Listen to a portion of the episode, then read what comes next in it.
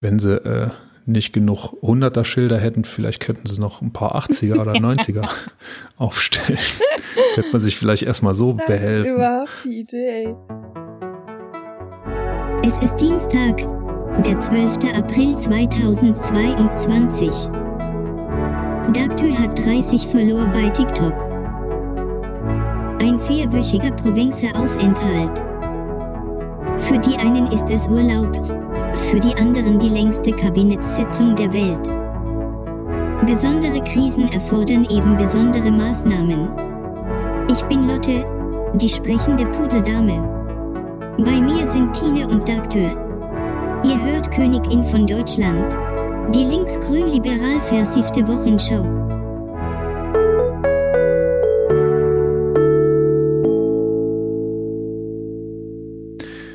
Sie besitzt einen Mantel aus echten Teddybären.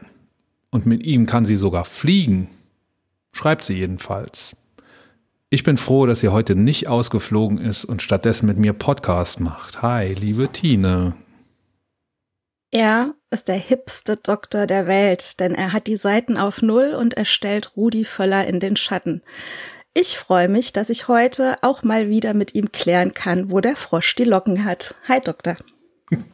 Wo hat denn der Frosch die Locken? Keine Ahnung, ich habe das noch nie irgendwie rausgefunden. Ich möchte das übrigens aufklären. Ich bin nicht auf Null auf den, an den Seiten, ich bin auf drei. Geringverdiener. Und was ist Seiten damit? auf Geringverdiener.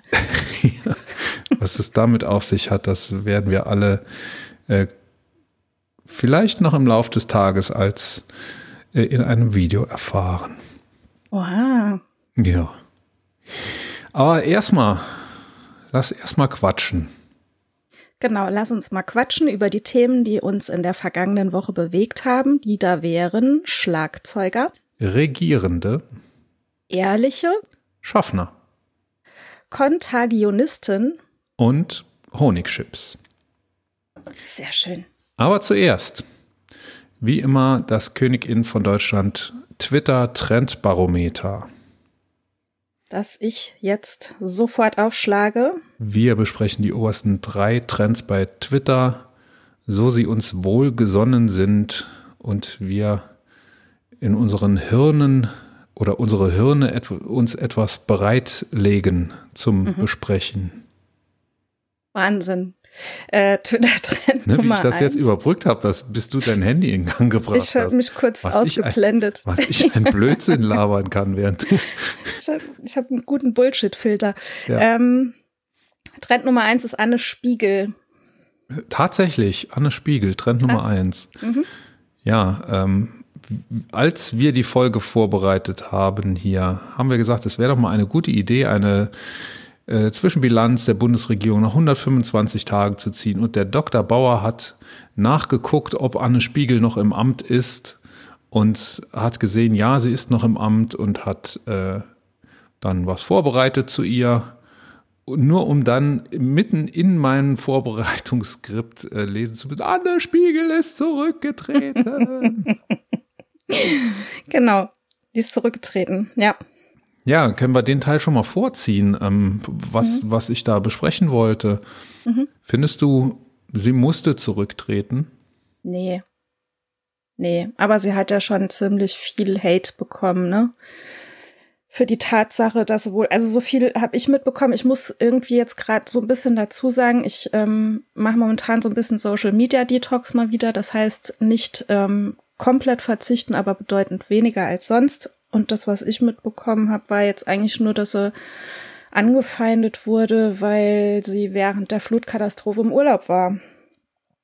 Oder im Urlaub es- gefahren also ist das oder hat so. schon ne? früher angefangen, dass sie im Kreuzfeuer der Kritik stand. Äh, Sie hat auch schon äh, zu dieser Flutkatastrophe im Ahrtal, als sie ja selber noch zuständige Umweltministerin in Rheinland-Pfalz war, hat sie ähm, oder wurden von ihr Twitter-Nachrichten, nee, äh, ähm, persönliche Nachrichten, SMS oder was, ähm, geleakt, ähm, in, aus denen zu entnehmen war, dass ihr alleroberstes Interesse mal war, gut dazustehen, ne, bei ihren Statements, die sie da abliefert. Also es ging da um die Abstimmung von Statements scheinbar und ihr war immer sehr dran gelegen, da immer gut auszusehen und dass das auch alles richtig gegendert wird. Und das erwartet man eigentlich nicht von einer Ministerin im Krisenmodus. Hm. Nach der äh, schlimmsten Umweltkatastrophe, äh, die das Land seit wahrscheinlich ein paar hundert Jahren heimgesucht hat. Da sollte sowas eher sekundär sein. Also das äh, war alles schon da, dass das ähm, passiert in Rheinland-Pfalz. Da hat man, glaube ich, bundesweit relativ wenig mitbekommen. Also ich habe jedenfalls da nichts mitbekommen davon. Und wenn, dann äh, ging es das eine Ohr rein, das andere wieder raus. Und jetzt ähm, hat natürlich diese Urlaubsdebatte äh, eingeschlagen wie eine Bombe. Es war ja so, dass gerade erst eine Ministerin der Konkurrenz entsorgt wurde, nämlich in Nordrhein-Westfalen. Frau, wie hieß sie, hat auch einen Doppelnamen. Die dortige, jetzt muss ich überlegen, was für eine Ministerin die war. Ähm, war es nicht auch Umwelt? Bin mir nicht sicher. Jedenfalls hat die auch ähm, Urlaub gemacht bei der war es noch schlimmer irgendwie. Sie ist nach Malle geflogen, um dort noch mit einigen engen Mitarbeitern den und äh, glaube ich sogar Kabinettskollegen den Geburtstag ihres Mannes zu feiern. Ähm, auf Malle schön mit einer Party. Und die musste dann auch zurücktreten. Hein, hieß sie Hein Zimmermann oder so. Irgendwas mit Hein, Hein irgendwas. Ähm, so, und das hat natürlich den Hendrik Wüst, der sich ja gerade mitten im Wahlkampf in NRW befindet, äh, arg in Bedrängnis gebracht. Und jetzt musste die CDU ja irgendwie zurückschießen und dann hat man, äh, dann kam dieser Urlaub, diese Urlaubsaffäre von Anne Spiegel natürlich wie ein gefunden, äh, gefundenes Fressen und da ist natürlich äh, vor allem aus Reihen der CDU äh, aus allen Rohren geschossen worden, die man da aufzubieten hatte. Ich habe ein sehr gespaltenes Verhältnis zu dieser Affäre. Einerseits ähm, stimme ich der Kritik zu 100 Prozent zu, wenn ich sage, äh, dass das ist kein Krisenmodus, ne, dass man dass man äh, hier Nachrichten hin und her stimmt und Statements abstimmt, äh, ob sie, ob man jetzt selber möglichst gut dabei dasteht. Ne, da hätte ich mir ein bisschen mehr Hemdsärmlichkeit gewünscht. Ähm, und auch in Urlaub zu fliegen oder fahren, das weiß ich gar nicht, was davon sie gemacht hat, äh, ist natürlich auch keine gute Idee. Allerdings, wenn man von Ministern auch im, in der Krise, wir haben, wir sind ja seit zwei Jahren in der Krise, äh, wenn man von Ministern erwartet, die ganze Zeit dann keinen Urlaub zu machen, dann ist ein Ministeramt mit einer Familie nicht vereinbar. Und wollen wir nicht alle das auch Familienoberhäupter in Ministerämter kommen? Mütter und auch Väter.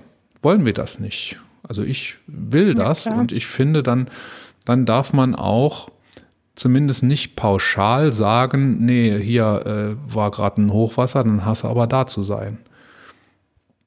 Mhm. Ich finde, wichtiger wäre es dann eben eine Vertretungsregelung zu haben, dass es auch stellvertretende Minister gibt, die dann das Haus leiten und die auch in Krisensituationen dann vor Ort sein können und die Amtsgeschäfte zu 100 Prozent wahrnehmen können. Äh, das fände ich sinnvoller. Und ja, das alles wäre nicht so weit gekommen, wenn man das ähm, schon gleich besser kommuniziert hätte.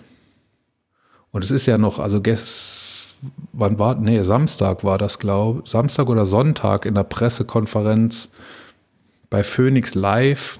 Da ist ihr auch dann noch so ein Lapsus passiert. Da hat sie erzählt, wie das war und erklärt, warum sie in Urlaub musste.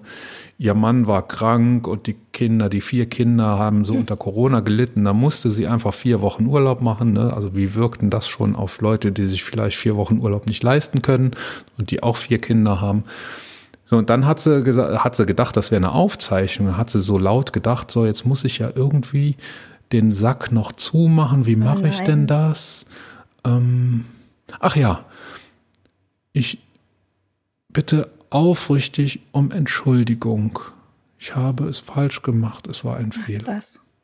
Das noch so mit den Worten vorne dran, jetzt, wie kriege ich da jetzt den Sack, den Sack noch zu? Naja, dann mache ich schnell noch eine Entschuldigung. Ah. Also das, Ja, das das, dumm. war einfach, das, das hat jeglichen politischen Fingerspitzengefühls äh, vollkommen gefehlt. Also Mhm. ich glaube, spätestens nach dieser Pressekonferenz war der Rücktritt unausweichlich. Mhm. Ja. Hättest du sie gern weiter im Amt gehabt? Oh, was habe ich denn da zu melden? Also, Ich frage dich. also ich sehe es so wie du oder ähnlich wie du. Ich weißt du, aber ich denke mir so oft, das sind ja auch irgendwie nur Menschen. Manchmal, klar, das ist, das ist ein dummer Auftritt und keine Ahnung, was sie dazu bewogen hat. Ich weiß es nicht. Ja, ich finde, das ist jetzt, ja. Ich finde, jeder hat irgendwie so eine Chance verdient, wenn er nicht gerade aus der AfD kommt. Ja. Deswegen, Die haben überhaupt nichts verdient. Deswegen pass auf, weil es passt jetzt auch ganz gut dazu. Ähm, Twitter-Trend Nummer zwei ist Amtor. Ich frag mich halt ähm, bei solchen Sachen immer, was, was fällt schwerer ins Gewicht, ne? Wenn Was- da irgendwelche krassen? Affären sind. Ähm, ja, ich glaube, es geht jetzt darum, dass ähm, halt auch von anderer Seite gefordert wird, dass ähm, Amtor auch zurücktreten soll, ne? Und da hat sich ja auch ein paar sehr krasse oder krassere Fehltritte erlaubt, als äh, nur in, in Urlaub zu fahren. Ja, waren wir ein bisschen lobbymäßig unterwegs, aber was soll denn das? Ja, eben. Weißt du, und dann ist das der, der ist ja sowas, auch noch jung, ne? Der kann das ja auch noch gar nicht so Nee, wissen. aber das ist sowas, ich finde, da muss man doch immer so ein bisschen abwägen, ne? Also was ist jetzt wirklich krass schlimm? Und was ist was, wo du sagst, jo, also das war jetzt vielleicht ein bisschen unglücklich, ne? Hm. Ja. Ja, also gibt's eine neue, eine neue Affäre um den Amtor oder ja werden ich da glaub, Sachen wieder geht's- aufgewärmt? Nee, da wird aufgewärmt. Also hier in den das Tweets das wird mag ich aufgewärmt. auch nicht, ne? Aufwärmen? Ja, ich habe da heute Morgen auch schon wieder Sachen gelesen. Ja, die CDU macht ja gerade, als hätte sie nie eine Maskenaffäre gehabt. ich glaube, dass man, man sollte das Ganze parteiunabhängig sehen und vielleicht sogar auch Namen unabhängig sehen und einfach gucken, was haben die Leute für einen Bockmist gemacht oder was haben sie nicht für einen Bockmist gemacht. Mhm. Der Ja, ja, klar. hätte schon länger weggehört, ja. Ja, ja, eben. Also ganz unabhängig davon, ja. Aber der Amtor hat auch, ist auch kein Minister. Mhm. Mhm. Wohl wahr. Guck mal, sollen wir ein bisschen Abwechslung reinbringen? Mit Ja, ein bisschen. K-Pop. nix da K-Pop. Twitter, da ist gar nichts los mit denen momentan. Was ist denn da? Hm, kriegt man nichts mehr mit. Äh, Twitter-Trend Nummer drei ist, kommt aus dem Sport, Mats Hummels. Was ist denn mit dem? Das ist ein Fußballer, ne? Oder? Ich weiß, dass der Fußball ist, das ist aber ganz genau alles, was ich über den weiß.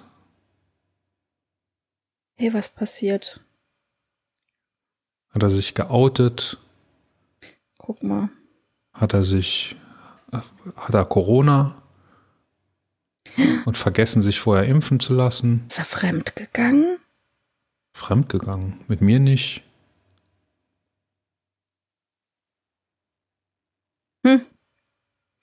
Egal.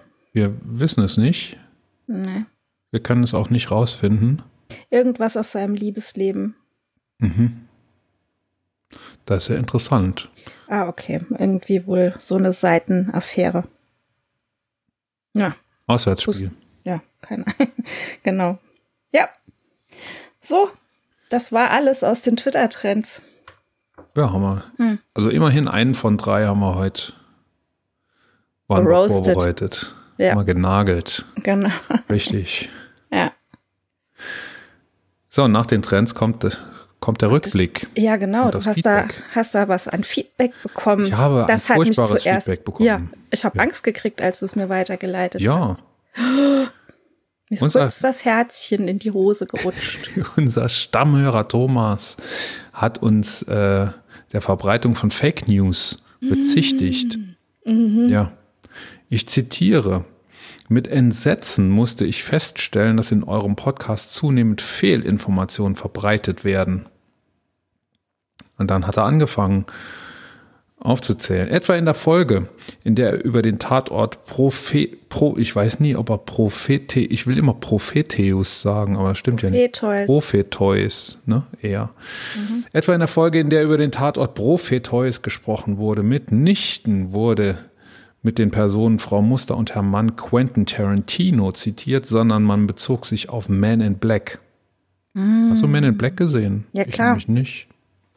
Soll ich dich mal Blitz denken? Achso, du hast, du hast aber den äh, Tatort nicht gesehen. Nee.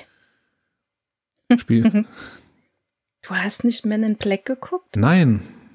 Was bist denn du für einer? Weiß ich nicht, hat mich nicht Tatort interessiert. du. Ja, guck lieber, guck lieber sonntagsabends Tat. Gestern übrigens, ganz hm. großartiger Tatort wieder. Borowski, den mag Ui. ich sehr. Ui. Und ähm, hat gespielt beim Fehmarn Festival mhm. äh, 1970. Äh, letztes Konzert von Jimi Hendrix. Ui. Ein paar Wochen, ich glaube zwei Wochen später ist er gestorben. Mhm. Und erstes Konzert von Tonsteine Scherben. Und Tonsteine Scherben waren auch die letzte Band, die gespielt hat. Vier Lieder und danach brannte alles. Verrückt, ey. Unter anderem, weil Rio Reiser aufgerufen hat, alles in Brand zu stecken. Weil der, die Konzertveranstalter sind mit dem Geld abgehauen, die Bands wurden nicht bezahlt. Ähm, die Hells Angels waren äh, Sicherheitsbeauftragte, würde man heute wahrscheinlich sagen. Und das hat alles nicht so geklappt und dann war von Love and Peace nicht mehr so viel übrig und es gibt ein paar äh, sehr lustige Schilderungen, wo dann die Scherben äh, erzählen, dass sie mit ihrem Bus dann abgehauen sind und äh, entgegengekommen sind, die ganzen Feuerwehrautos aus der ganzen Umgebung. Weißt du, was ich immer so, so schön finde? wie du dich so freuen kannst, immer sowas von Rio Reiser oder Tonsteine Scherben da in unsere Folgen, in jede Folge reinzupacken. Sei froh, dass ich die Phase hinter mal. mir habe, in der ich immer mit Tokotronic-Zitaten geantwortet habe. Ja, da bin ich froh. Aber wir könnten mal irgendwie so ein kleines Preisausschreiben machen, irgendwie. Äh, in welcher Folge, in welcher Minute sagt Dr. Bauer wie oft Tonsteine, Scherben oder Rio Reiser. Sagt Dr. Bauer nichts über Tonsteine, Scherben oder Rio Reiser. Das, das wäre vielleicht, vielleicht einfacher. Ja. Schwierig einfach. Wir, ja, okay, gut, ja. Mhm. So, also den, den Punkt, ähm, ja. das mag sein, dass ähm, man sich da auf Men in Black bezog, lieber Thomas, da hast du wahrscheinlich recht. Wir können es nicht überprüfen. Ich kenne Men in Black nicht, Tina kennt ich den kann, Tatort nicht. Ja. Du kennst beides, du wirst recht haben. Aber jetzt kommt's, ähm, mhm. beste Schlagzeuger der Welt. Wir haben in der letzten Folge drüber gesprochen, dass ich gesagt habe, ähm, Dave Grohl ist der beste Schlagzeuger der Welt, der beste lebende Schlagzeuger der Welt, habe ich extra gesagt. Mhm. Und da sagt er, nee, nee, nee, nee, nee. Mein Lieber, das stimmt nicht. Ähm, und gibt mir dann ein paar Links, ein paar YouTube-Links mit ähm, äh, ausgewählten Stücken seiner Lieblingsschlagzeuger. Und die habe ich mir alle angeguckt und äh, ich gebe ihm recht, das sind ganz, ganz fantastische Schlagzeuger. Und wir haben die sogar ähm, in die Shownotes gepackt. Die hast du mir zwar zwischendurch mal gelöscht aus Versehen, aber ich konnte die wieder herstellen, die Links. Oh. Gott sei Dank. Und oh. zwar ähm, findet Thomas Danny Carey von Tool als äh, den besten lebenden Schlagzeuger, glaube ich, dicht gefolgt von Gavin Harrison von unter anderem Porcupine Tree. Habe ich ja angeguckt, äh, sind super, aber das sind eben so technische Schlagzeuger, ne? Mhm. Die, die halt äh, alle äh, Techniken perfekt beherrschen und dann auch ähm, ja so super geile Dynamiken machen und äh, auch super viel spielen können. Aber die sind mir alle zu kontrolliert. Und dann als besten besten Schlagzeuger ever, der aber leider äh, im vorletzten Jahr gestorben ist, nennt er Neil Peart von Rush. Und mhm. der ist, das ist natürlich eine, eine Hausnummer. Ähm, ich kann aber, also für meinen Geschmack stimme ich trotzdem nicht zu. Ich habe ganz andere Lieblingsschlagzeuger. Ich lege nicht so auf das technische Wert. Ich lege auch Wert darauf, dass mich ein Schlagzeuger unterhält und dass er vor allem Dynamik und äh, dass er mich zum Headbangen bringt. Und das können diese, also ich gehöre zu den Leuten, die zu Tool nicht Headbangen können. Ich zähle dann immer mit und so. Und ähm, zum Headbang oder zum äh, Gliedmaßen durch die Gegend schmeißen, bringt mich halt keiner so sehr wie Dave Grohl. Und ich, mhm. ich habe auch mal versucht, das rauszufinden, warum das so ist. Und Dave Grohl, also vor allem hier bei Nirvana, ähm, Smells Like Teen Spirit, ähm, die Eins, ja, der, jetzt kommt das Nerd-Gespräch. Die Eins kommt bei Dave Grohl immer so ein kleines bisschen verzögert. Also die Eins ist ja immer die erste Zählzeit im Takt. Da, da, da, da, da, da, da, da, da, da, da, da, da, da, da, da, da, da. Und die kommt, kommt bei Dave Grohl immer so ein kleines bisschen zu spät, weil der mit seinen Sticks ja immer bis überm Kopf ausholt, um auf die Becken das ist mir zu hauen. Nie aufgefallen. Ich höre da das ist, drauf. Hör da mal rein. Das, und das hat auf mich jedenfalls den Effekt, dass die Eins dann noch so, du du äh, kommst nicht genau auf die Eins, ne, sondern mm. du hm. fällst in die Eins hinein. Geil, so, als, so ein Impact. Genau, und das, cool. das gibt dem Ganzen noch viel mehr Power, finde ich. Äh, vor allem eben bei so, so Dingern. Und, ähm, und dann ist er einfach unglaublich ähm, kreativ. Ich habe ähm, zu meinen drei Schlagzeugern, zwei Verstorbene werde ich gleich noch nennen, ähm, auch Links in die Shownotes gepackt. Und von Dave Crow habe ich gar nichts von Nirvana reingetan, sondern von Queens of the Stone Age, No One mhm. Knows, weil ich das sein, sein Meisterstück finde.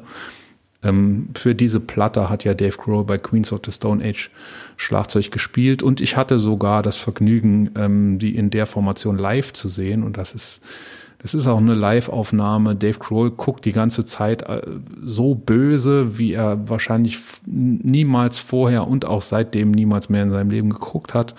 Und äh, als wollte er es einfach wissen. Und er spielt auch genauso Schlagzeug, als wollte er es einfach wissen. Ganz, ganz großartig. Ähm, meine absoluten Favoriten, aber beste Schlagzeuger ever sind leider beide schon tot. Das eine ist Keith Moon von The Who, natürlich der äh, Clown am Schlagzeug, ganz großartiger Entertainer ähm, und immer nur am Rühren, aber trotzdem ein super Gefühl für, für Song und Zählzeiten und also der kann gleichzeitig rühren und grooven, was also total einzigartig ist, finde ich. Und natürlich der allergrößte aller Zeiten, John Bonham von Led Zeppelin. Da wird mir auch niemand ernsthaft widersprechen wollen, dass John Bonham das Schlagzeugspiel revolutioniert hat. Und ohne John Bonham wird es einen Danny Carey von Tool und einen Gavin Harrison von Porcupine Tree ähm, nicht geben. Denn John Bonham hat ja, das Schlagzeugspiel modernisiert, eben weg von diesem Rühren und äh, ja, weiß ich nicht, wie ich sagen soll, hin zu diesem powervollen, modernen Rockschlagzeug. Das hat John Bonham gemacht und deshalb ist er für mich ähm, der größte, größte Rockschlagzeuger aller Zeiten. Ja, schon lang gestorben. Und Led Zeppelin haben sich dann auch folgerichtig aufgelöst nach seinem Tod. Genauso wie The Who sich aufgelöst haben nach äh, dem Tod von Keith Moon. Beide waren die ersten Bandmitglieder, die gestorben Ich weiß gar nicht, woran John Bonham gestorben ist. Weißt du das? Mhm. Keith Moon hat sich kaputt gesoffen. Hm. Keine Ahnung. Weiß ich nicht. Ich auch nicht. Auch zu The Who und Led Zeppelin habe ich jeweils ein Video ähm, in die Shownotes gepackt, von dem ich denke, dass man da ganz gut sieht, was ich meine. Und lieber Thomas, vielleicht kannst du es damit auch nachvollziehen. Ich bedanke mich aber trotzdem natürlich für die Videos, die du geschickt hast. Ich habe sie mir angeguckt und werde mir, glaube ich, auch noch mehr von äh, den Herren reinziehen. Das macht nämlich auch Spaß. Ich war. Mhm. Mein Lieblingsdrummer ist mein Sohn. Das ist auch gut. Ja. Und was macht der besonders gut? Der macht besonders gut Krach. Krach? Ja, der macht, äh, hat das drauf. Der hat vielleicht auch die Eins ein bisschen verzögert. Keine Ahnung. Hat er vielleicht, kommt er vielleicht nach Dave Grohl. ja. Oder nach der Mutter. Keine Ahnung. hat die auch die Eins verzögert? Vielleicht in mancher Hinsicht. Ja. Naja, Okay, lassen wir das. die lassen fällt das. auch immer in die erste Zählzeit. Mit der Tür ins Haus. Genau. Ja, aber mit Rums. Und frag nicht. Mhm. Sagt man so im Hochdeutschen eigentlich auch. Und frag nicht wie. Oder Frage ist das nicht nach saarländisch? Sonnenschein. Ja, doch. Natürlich. das Saarländisch. sagen. Ist das saarländisch? Nee. Nee, nee. Und froh nicht. So, aber Jetzt weiter aber. geht's. Ja. Wir Hast du dir krass uns. Arbeit gemacht hier, ne? Ja, habe ich mir krass Arbeit gemacht, habe die Namen aller Kabinettsmitglieder in ein Dokument gepastet. Wahnsinniger. habe ein Dokument gesucht, in dem drin steht die 100-Tage-Bilanz der Bundesregierung, wo dann jeder, wie, wie bei so ähm, Reporten von Fußballspielen, wo dann jeder Spieler äh, einzeln bewertet wird, wurde dort jedes Regierungsmitglied einzeln bewertet. Und genau das werden wir jetzt auch tun in unserer Zwischenbilanz nach 125 Tagen der neuen Bundesregierung. 100-Tage-Bilanz zieht jeder. Wir machen die Bilanz nach 125 Tagen. Sollen wir eigentlich, sollen wir vorwärts oder ja, wir gehen vorwärts wie du durch, ne, so wie wir es aufgeschrieben haben. Zuerst der Bundeskanzler Olaf Scholz. Mhm. Klammer auf, SPD, Klammer zu. Ja. Was fällt dir ein? Was fällt dir als allererstes ein, wenn ich den Namen Olaf Scholz sage? Abwesenheit. Abwesenheit. Hm? Mir fällt immer zuerst irgendwie ein, wie klein der ist. Ist der so Weiß ich auch klein? nicht. Der ist ziemlich klein. Naja, also Größe ist ja relativ, ne? Ähm, keine Ahnung, für mich ist der wahrscheinlich groß. Ich könnte mir vorstellen, dass er für dich ungefähr so Gleich groß ist. Nee. vielleicht ein bisschen.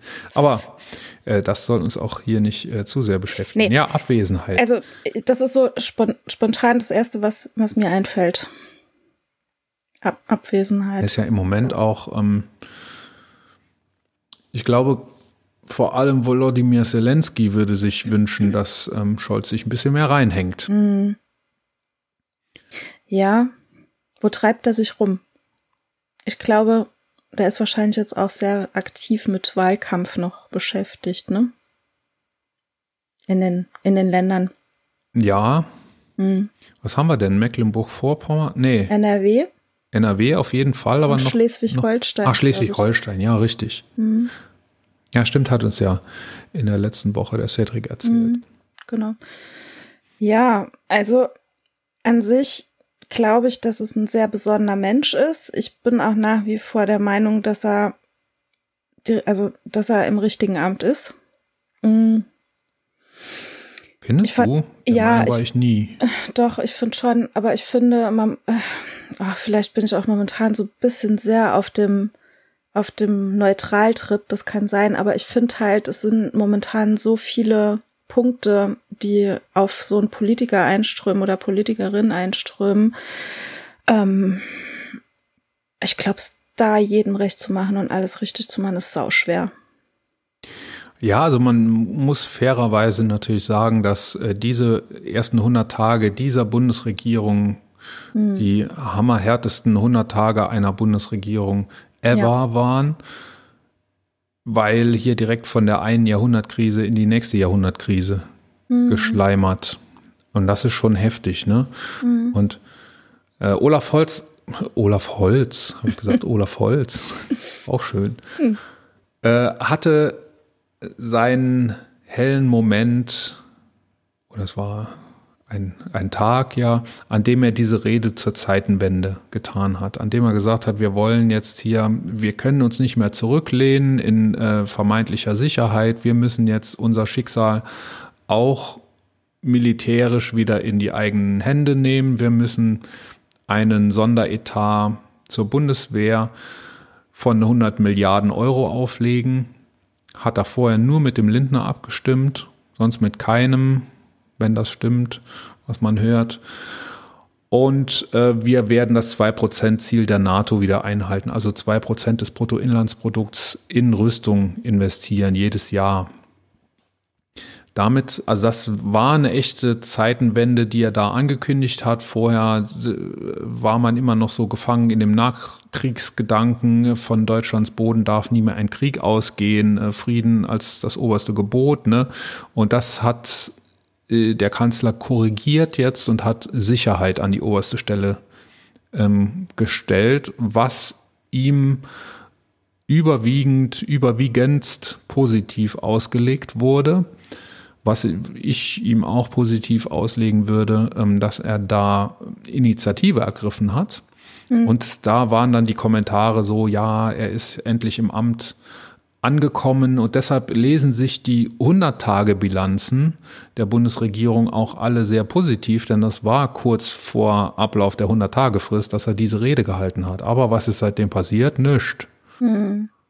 Man hat äh, den Ukrainern mal ein paar Helme angeboten und ein paar Waffen, äh, veraltete Waffensysteme aus Beständen der DDR und äh, hat die aber, glaube ich, noch nicht mal vollständig geliefert. Und äh, geschweige denn, dass man da irgendwie mal hingefahren ist und äh, mal geguckt hat. Jetzt übers Wochenende war Boris Johnson da und mhm. ähm, hat gezeigt, wie es geht. Mhm. Ursula von der Leyen war da, hat auch gezeigt, wie es geht. Fand ich übrigens großartig von ihr, ne, dass sie äh, vor irgendeinem, nee, sie, sie war gar nicht die erste Regierungs, sie ist ja auch keine Regierungschef, sie ist, was ist denn sie? Ja, europäische Regierungschefin, kann man schon sagen. Ähm, es waren, glaube ich, drei Regierungschefs mal vorher da, der polnische und noch zwei andere, weiß ich nicht. Ähm, jedenfalls darf es nicht sein, dass, oder ähm, weiß ich nicht, darf es sein, dass Scholz noch nicht da war. Also Wahlkampf kann ja keine Ausrede sein. Da kann er auch nach Malle zu einem 70. 70. fahren mhm. und sich besaufen. Mhm oder seiner Familie mal einen Urlaub gönnen. Ja, schwierig. Man weiß ja. natürlich nie so zu 1000 Prozent, was hinter den Kulissen läuft. Ja, weißt du, ich denke mir, das ist ja kein dummer Mensch, ne? Und es ist ja auch kein asozialer Mensch. Ähm, es, es wird Gründe geben. Oh Gott, bin ich diplomatisch heute. Kotzt mich gerade selbst an. Aber ähm, was willst du jetzt sagen? Willst du jetzt sagen, er müsste dort antanzen und ähm, weißt du? Ja, und die Fronten klären. Mhm. Ne, weil du, wenn er ja, wenn er ja von hier die Fronten klären würde, dann glaube ich, wären die, wäre die Kritik gar nicht so groß. Mhm. Ähm, ich habe heu, ich hab heute zum ersten Mal wieder seit langer, langer Zeit einen Podcast gehört, und mhm. zwar den von Mickey Beisenherz, ja. ähm, Apokalypse und Filterkaffee. Und da sagt Mickey Beisenherz, ist sehr treffend, ähm, der Scholz telefoniert wahrscheinlich lieber mit dem Putin als mit dem Zelensky, weil von dem Zelensky wird er erstmal angeschnauzt, mhm. was das hier soll. Und der Putin hält erstmal eine Stunde Monolog. Mhm. Und ja.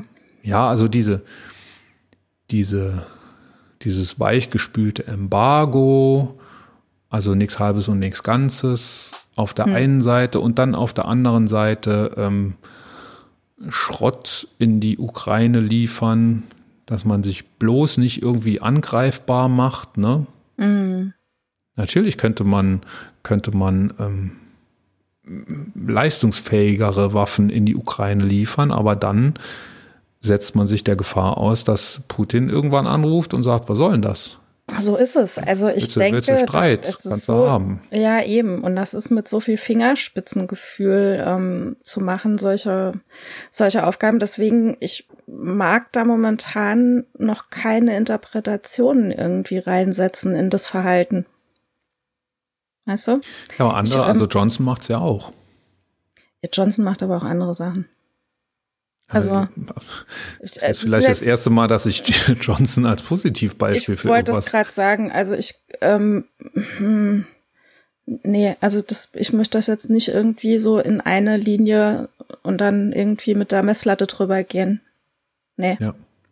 Ja. Also ich, ich weiß nicht, ob es nicht noch einfach, das hört sich jetzt scheiße an, aber ob es nicht vielleicht einfach zu früh ist, ähm, da irgendwie eine Meinung drüber zu haben, wie das Verhalten des Bundeskanzlers gerade in dieser Situation ist. Ich, es ist einfach, es ist einfach eine Scheißsituation, in der du wirklich mit Fingerspitzengefühl agieren musst. Und ähm, Johnson, der macht das halt wie der Elefant im Porzellanladen. Weißt du, was da in ein, zwei Wochen los ist? Weißt du? Ja, also natürlich äh, ist mir auch im Zweifel wichtiger, was geschichtlich da passiert, mhm. ob der Konflikt entschärft oder befeuert wird. Richtig, ja. Das ist mir wichtiger, als was am nächsten Morgen in der Bildzeitung steht. Mhm. Ganz klar. Und aber es geht auch um Gesten, glaube ich, auch in der Weltpolitik. Klar, und äh, Olaf Scholz ist kein Mann von Gesten. Ich finde auch nach wie vor, das fand ich auch schon vor der Wahl, dass Olaf Scholz nicht das Format für Kanzler hat. Weil? Weil er diese Gesten nicht kann. Weil er kein guter Redner ist. Aber muss er das sein? Also ich kenne noch einen, der da in der Bundesregierung ist, der ist top, der Mann, aber der ist auch halt auch ein beschissener Redner. Ja, also es äh, kommt gleich jemand, äh, es kommen noch mehrere Personen, die ich für äh, den besseren Kanzler oder Spoiler, die ja. bessere Kanzlerin ja, halten okay. würde. Mhm die machen einen viel besseren Job, obwohl die auch genauso mhm. natürlich zu kämpfen haben mit äh, der Krisensituation. Mhm. So, und eins müssen wir sagen, jetzt hier gleich, ähm, vollkommener Griff ins Klo war diese, diese äh, Quälerei mit der Impfpflicht, die Allerdings. nun jetzt nicht mehr kommen wird und ähm, ja. wo man auch jetzt nicht mehr sagen kann, ja, mach mal halt einen neuen Anlauf, denn wenn du mal gesagt ja, hast, äh, ja ähm, wir ähm, machen das ohne Fraktionszwang als Gewissensentscheidung. Dann kannst du nicht vier Wochen später kommen und sagen, ja, hier haben wir jetzt einen Regierungsentwurf und äh, stimmt mal hier mit Fraktionszwang äh, nochmal zu schnell. Nee, also das, das, Ding ist vom Tisch. Das, das wird es nicht mehr ja. geben. Ja. Und das ähm, muss man Olaf Scholz persönlich ankreiden. Olaf Scholz ist vorgeprescht, hat sich für die Impfpflicht ähm, ins Zeug gelegt, mhm. hat es aber nicht hingekriegt, seine eigenen Reihen da geschlossen zu halten.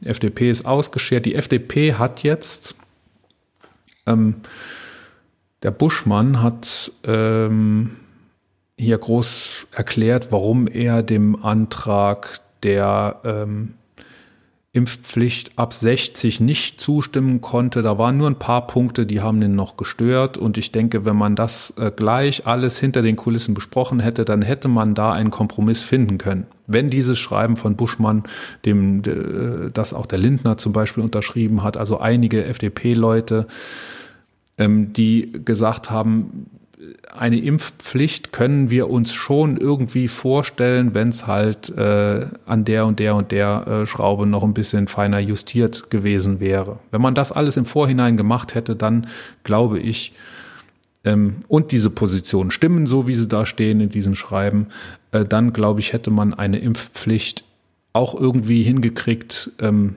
als normale Regierungsvorlage oder Vorlage aus den Regierungsfraktionen und hätte darüber ganz normal abstimmen können mit Fraktionszwang und dann hätten wir jetzt eine Impfpflicht. Mhm.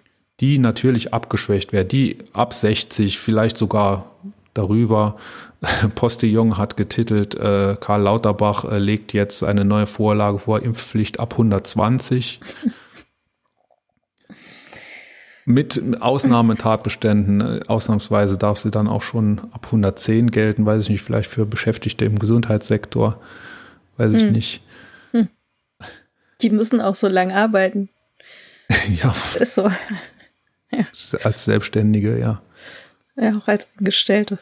Verdienst ja nichts. Genau, also das Jährchen war länger. Murks ja. und ähm, im Moment, äh, da die Zahlen jeden Morgen runtergehen, kriegen mhm. wir von dem Murks nichts mit, aber das dicke Ende wird noch kommen und das wird so oder so kommen. Das kann sogar, äh, davon bin ich überzeugt, dass die Gefahr nach wie vor besteht, dass wir im Herbst wieder alles zumachen müssen.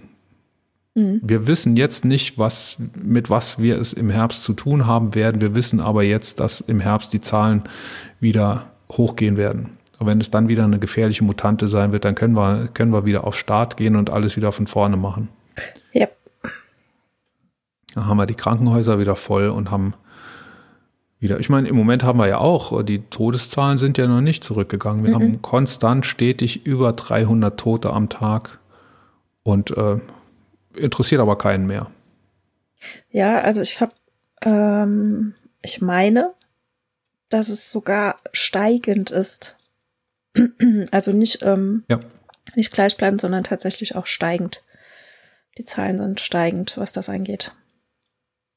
Ja. Also äh, mit einer niedrigen Steigung, also ganz langsam wachsen sie, aber sie sind ja, jedenfalls sie noch nicht im Fallen und nicht so deutlich hm. wie wie äh, die Inzidenzwerte fallen. Ich glaube, die Inzidenzwerte, dass die fallen, hat auch damit zu tun, dass natürlich immer weniger Leute zum PCR-Test gehen. Richtig, ja, denke ich auch. Ne, denn wenn ja. die Familie positive Schnelltests hat, dann bleibst du halt zu Hause. Mhm. Ähm, wenn du das irgendwie ohne Nachweis machen kannst, ne, die, viele können das ja nicht, weil man ja irgendwie einen Krankenschein braucht oder nicht von zu Hause arbeiten kann, was weiß ich dann geht das nicht so einfach. Aber ich glaube, viele Leute verzichten einfach auf oder oder sind halt so asozial und sagen, äh, mhm. nee, hier positiver Schnelltest, äh, ich muss aber arbeiten gehen, ja. dann gehe ich halt so. Ja, glaube ich auch. Das gibt es auch. Mhm. So, also ähm, die Corona-Politik, äh, irgendwo gelesen, die Corona-Politik ist die offene Flanke der Regierung. Und ich glaube auch, dass das so ist. In der Corona-Politik wünsche ich mir die alte Bundesregierung zurück mit all den Nasen, die da gesessen haben, ne? mit Jens Spahn hm. und mit Angela Merkel, die dann zumindest aber die Richtung vorgegeben hat. Und das passiert im Moment nicht. Kommen das wir gleich noch wahr. dazu, wenn ja. wir beim Bundesgesundheitsministerium mhm. angelangt sind. Aber zuerst. Bundesministerium für Wirtschaft und Energie und Stellvertreter des Bundeskanzlers Robert Habeck, Bündnis 90 Die Grünen. Guter Mann. Guter Mann. Robert Habeck ist äh, in den letzten beiden Wochen in meiner Gunst erheblich gestiegen. Na Gott sei Dank. Weil er sich ehrlich gemacht hat. Aber er ist immer noch nicht da, wo er hingehört, finde ich. Mhm. Nämlich, also er hat das, er hat eingesehen, dass er für Wirtschaft zuständig ist und er hat eingesehen, dass wir ein Energieversorgungsproblem haben, was mhm. zusammenhängt mit der Ukraine-Krise. Und er hat eingesehen, dass das nicht gehen wird, dass wir sagen, ja, dann machen wir halt nur noch Ökostrom. Mhm. Denn der Ökostrom reicht nicht. Also müssen wir uns irgendwo äh, schmutzig machen. Das hat er erstens eingesehen, was, ähm, glaube ich, das hat auf der Straße gelegen, ne? das musste man einsehen. Aber ich finde, er hat es auch sehr gut verkauft. Er hat es, er hat sich nämlich wirklich transparent und offen gemacht. Das war das, der, die, diese Lanz-Sendung, in, er, in der er äh, ausgeflippt ist und gesagt hat, äh, ja, hier, jetzt fahre ich nach Katar und frage die nach Gas und jeder kritisiert mich, aber äh, habt ihr euch eigentlich mal überlegt, wo euer Öl herkommt, dass ihr in eure Autos tankt und wo euer Met herkommt, dass ihr auf das Mettbrötchen schmiert und so. Und ähm, hat gesagt, wir hier in der westlichen Welt, wenn wir konsumieren, dann machen wir uns immer schmutzig. Die Frage ist nur, und das ist meine Aufgabe als Wirtschaftsminister. Ich muss gucken, äh, wo mache ich mich am wenigsten schmutzig? Was ist der, ähm, äh, was ist das geringste Übel? Und wenn er dann die Auswahl hat zwischen Katar und Russland als Gaslieferanten, dann wählt er Katar. Und ich finde, da hat er genau den richtigen Ton getroffen. Die, hast, du, hast du das gesehen ich bei Lanz, diesen gesehen, Ausschnitt? Ja. Hm? Ich habe auch nur den, den Ausschnitt äh, dieses Einspielers gesehen. Ähm, aber das hat gewirkt. Das hat mhm. gesessen, finde ich. Ja. Und da hat er das gemacht, was man machen musste in dieser Situation, was aber, glaube ich, also wo man, wo man Format braucht. Und mhm. dieser Habeck hätte, also das, das würde einem Bundeskanzler stehen, ne? Solche Auftritte. Ja, war ja das, was ich gesagt habe da beim letzten Mal. Ich finde, der hat hat Kanzlerqualitäten, der Mann. Eine öffentliche Debatte durch einen Debattenbeitrag auch drehen zu können. Mhm. Das ist eine Fähigkeit, ich finde, die braucht es als Regierungschef und bei Olaf Scholz habe ich das bisher vermisst. Diese Rede zur Zeitenwende gut, mhm. aber wenn da nichts hinterher kommt, ähm, außer dass man 100 Milliarden Euro locker macht, mhm. finde ich auch problematisch. So, und er hat eben eingesehen, dass die Energiewende jetzt tatsächlich, also die, dass die Klimawende äh, erstmal warten muss. Und das finde ich ein bisschen bedenklich. Ne? Ich hoffe, dass das schnell wieder dazukommt. Ähm, denn man muss eben jetzt die Erneuerbaren ausbauen. Ich habe letztens, ähm, das ist schon ein paar Wochen her, als, als jeder so über die steigenden Spritpreise gemeckert hat, äh, hat die Bahn getwittert, da kommen wir später noch dazu, zu dem Thema Bahn und Twittern, hat die Bahn getwittert, oh, fahrt doch einfach bei uns mit. Äh, wir betreiben unsere Züge mit Ökostrom, wir müssen unsere Preise nicht erhöhen. Das, das hat auch gesessen und ähm, in die Richtung muss es eben gehen. Ne? Bezahlbar, ja.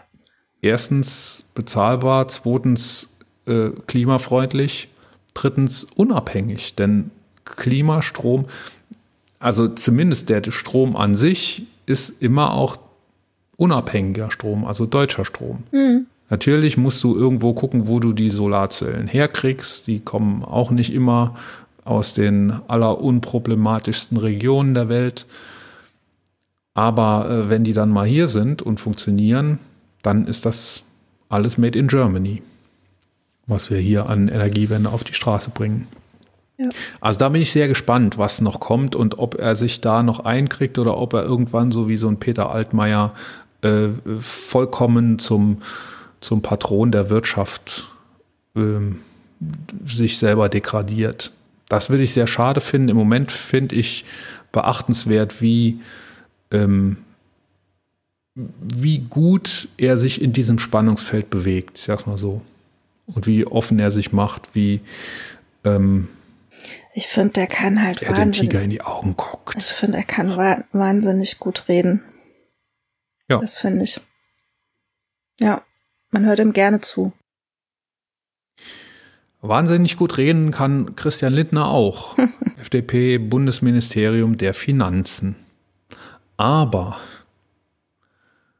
im Aber. Gegensatz, im Gegensatz zu äh, seinen beiden grünen äh, KabinettskollegInnen Baerbock und Habeck, ähm, die beide in der Sonntagsfrage im April im Vergleich zu März, äh, glaube ich, beide um die 10 Prozent zugelegt haben, äh, hat Christian Lindner 10 Prozent verloren. Was könnte, womit könnte denn das zu tun haben? Was könnte denn da dahinter stecken? Dass er ein Honk ist vielleicht. Ja. Fragt man sich, warum die Zahlen vorher so hoch waren dann. Und in diesem das war übrigens vom Deutschlandfunk, was ich da gelesen habe, die 100-Tage-Bilanz. Das mhm. äh, werde ich auch noch in die Show Notes tun. Erinnere mich bitte daran. Ach, was? Ähm, da wurden zu den einzelnen Kabinettsmitgliedern gab es immer eine Überschrift. Mhm. Und Christian Lindner war der Einzige, bei dem ich so überhaupt nicht ähm, zustimmen konnte. Da steht nämlich der Verlässliche. Ei. Ei. Aha. Da musste ich echt erstmal lesen, wie das gemeint ist. Und das war so gemeint, dass wenn du den nach Geld fragst, kriegst du das immer. Ja. Ne, halt erst diesen ja. Klimafonds, den ja, die Regierung aufgelegt hat, 60 Millionen, äh, was eigentlich mal äh, bewilligt war für Corona-Mittel. Mhm. Und jetzt das Sondervermögen für die Bundeswehr, 100 Milliarden.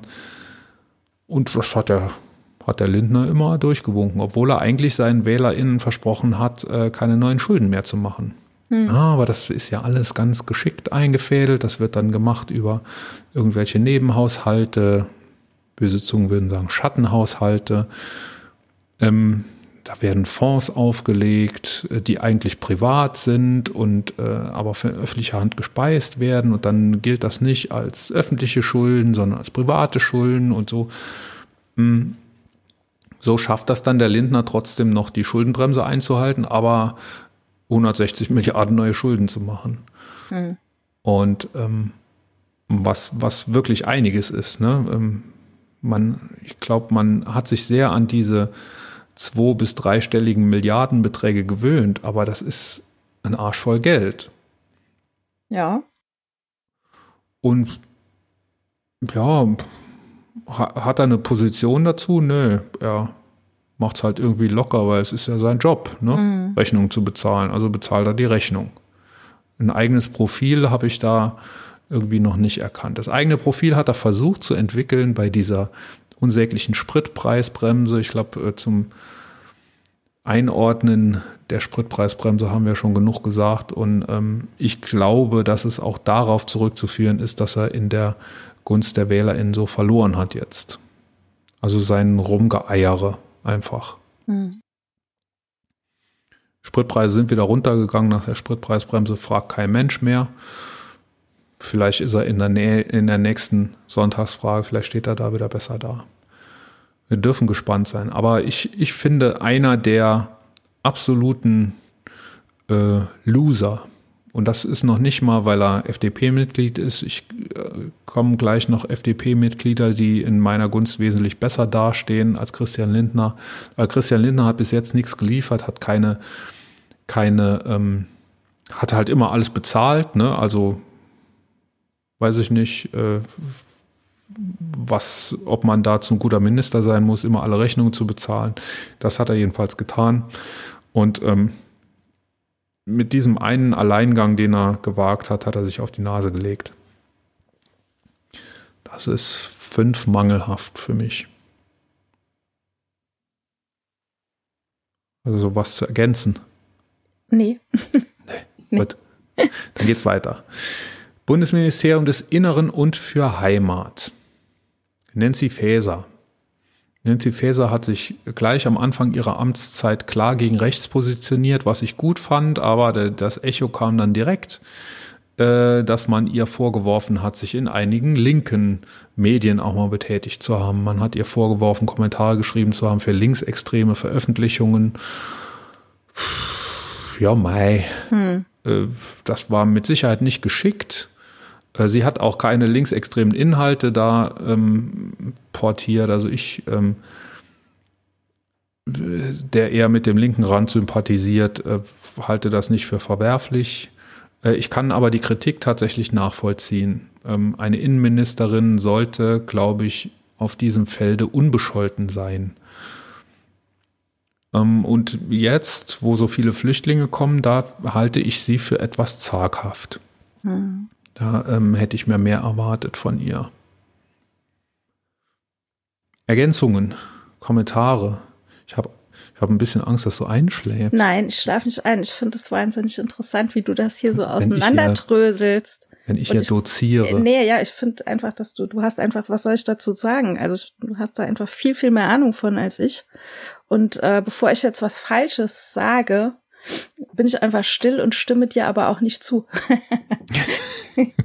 nee, ähm, ja. Was das weißt, Scheiß ist, was das, ich erzähle. Ne? Nee, aber ich finde es immer so ein bisschen blöd. Das ist so ein bisschen Kindergartenkram, immer dieses, aber die hat mal irgendwann da und da. Und das, ich meine, das haben wir bei Annalena Baerbock mitgekriegt, das haben wir bei ähm, keine Ahnung, wie vielen Leuten, die dann irgendwann mal in der in der medialen in, in medialen ähm, Mittelpunkt gestanden haben, mitbekommen. Das ist so ein Kindergartenkack, ne? Also die hat aber da mal irgendwann das und das geschrieben. Wie oft hörst du das? Also wenn man, ja, aber ich, ich also gerade bei so Fachministerien, Innenministerium und ah. Justizministerium, ich finde schon, die sollten, äh, da guckt man ein bisschen genauer hin.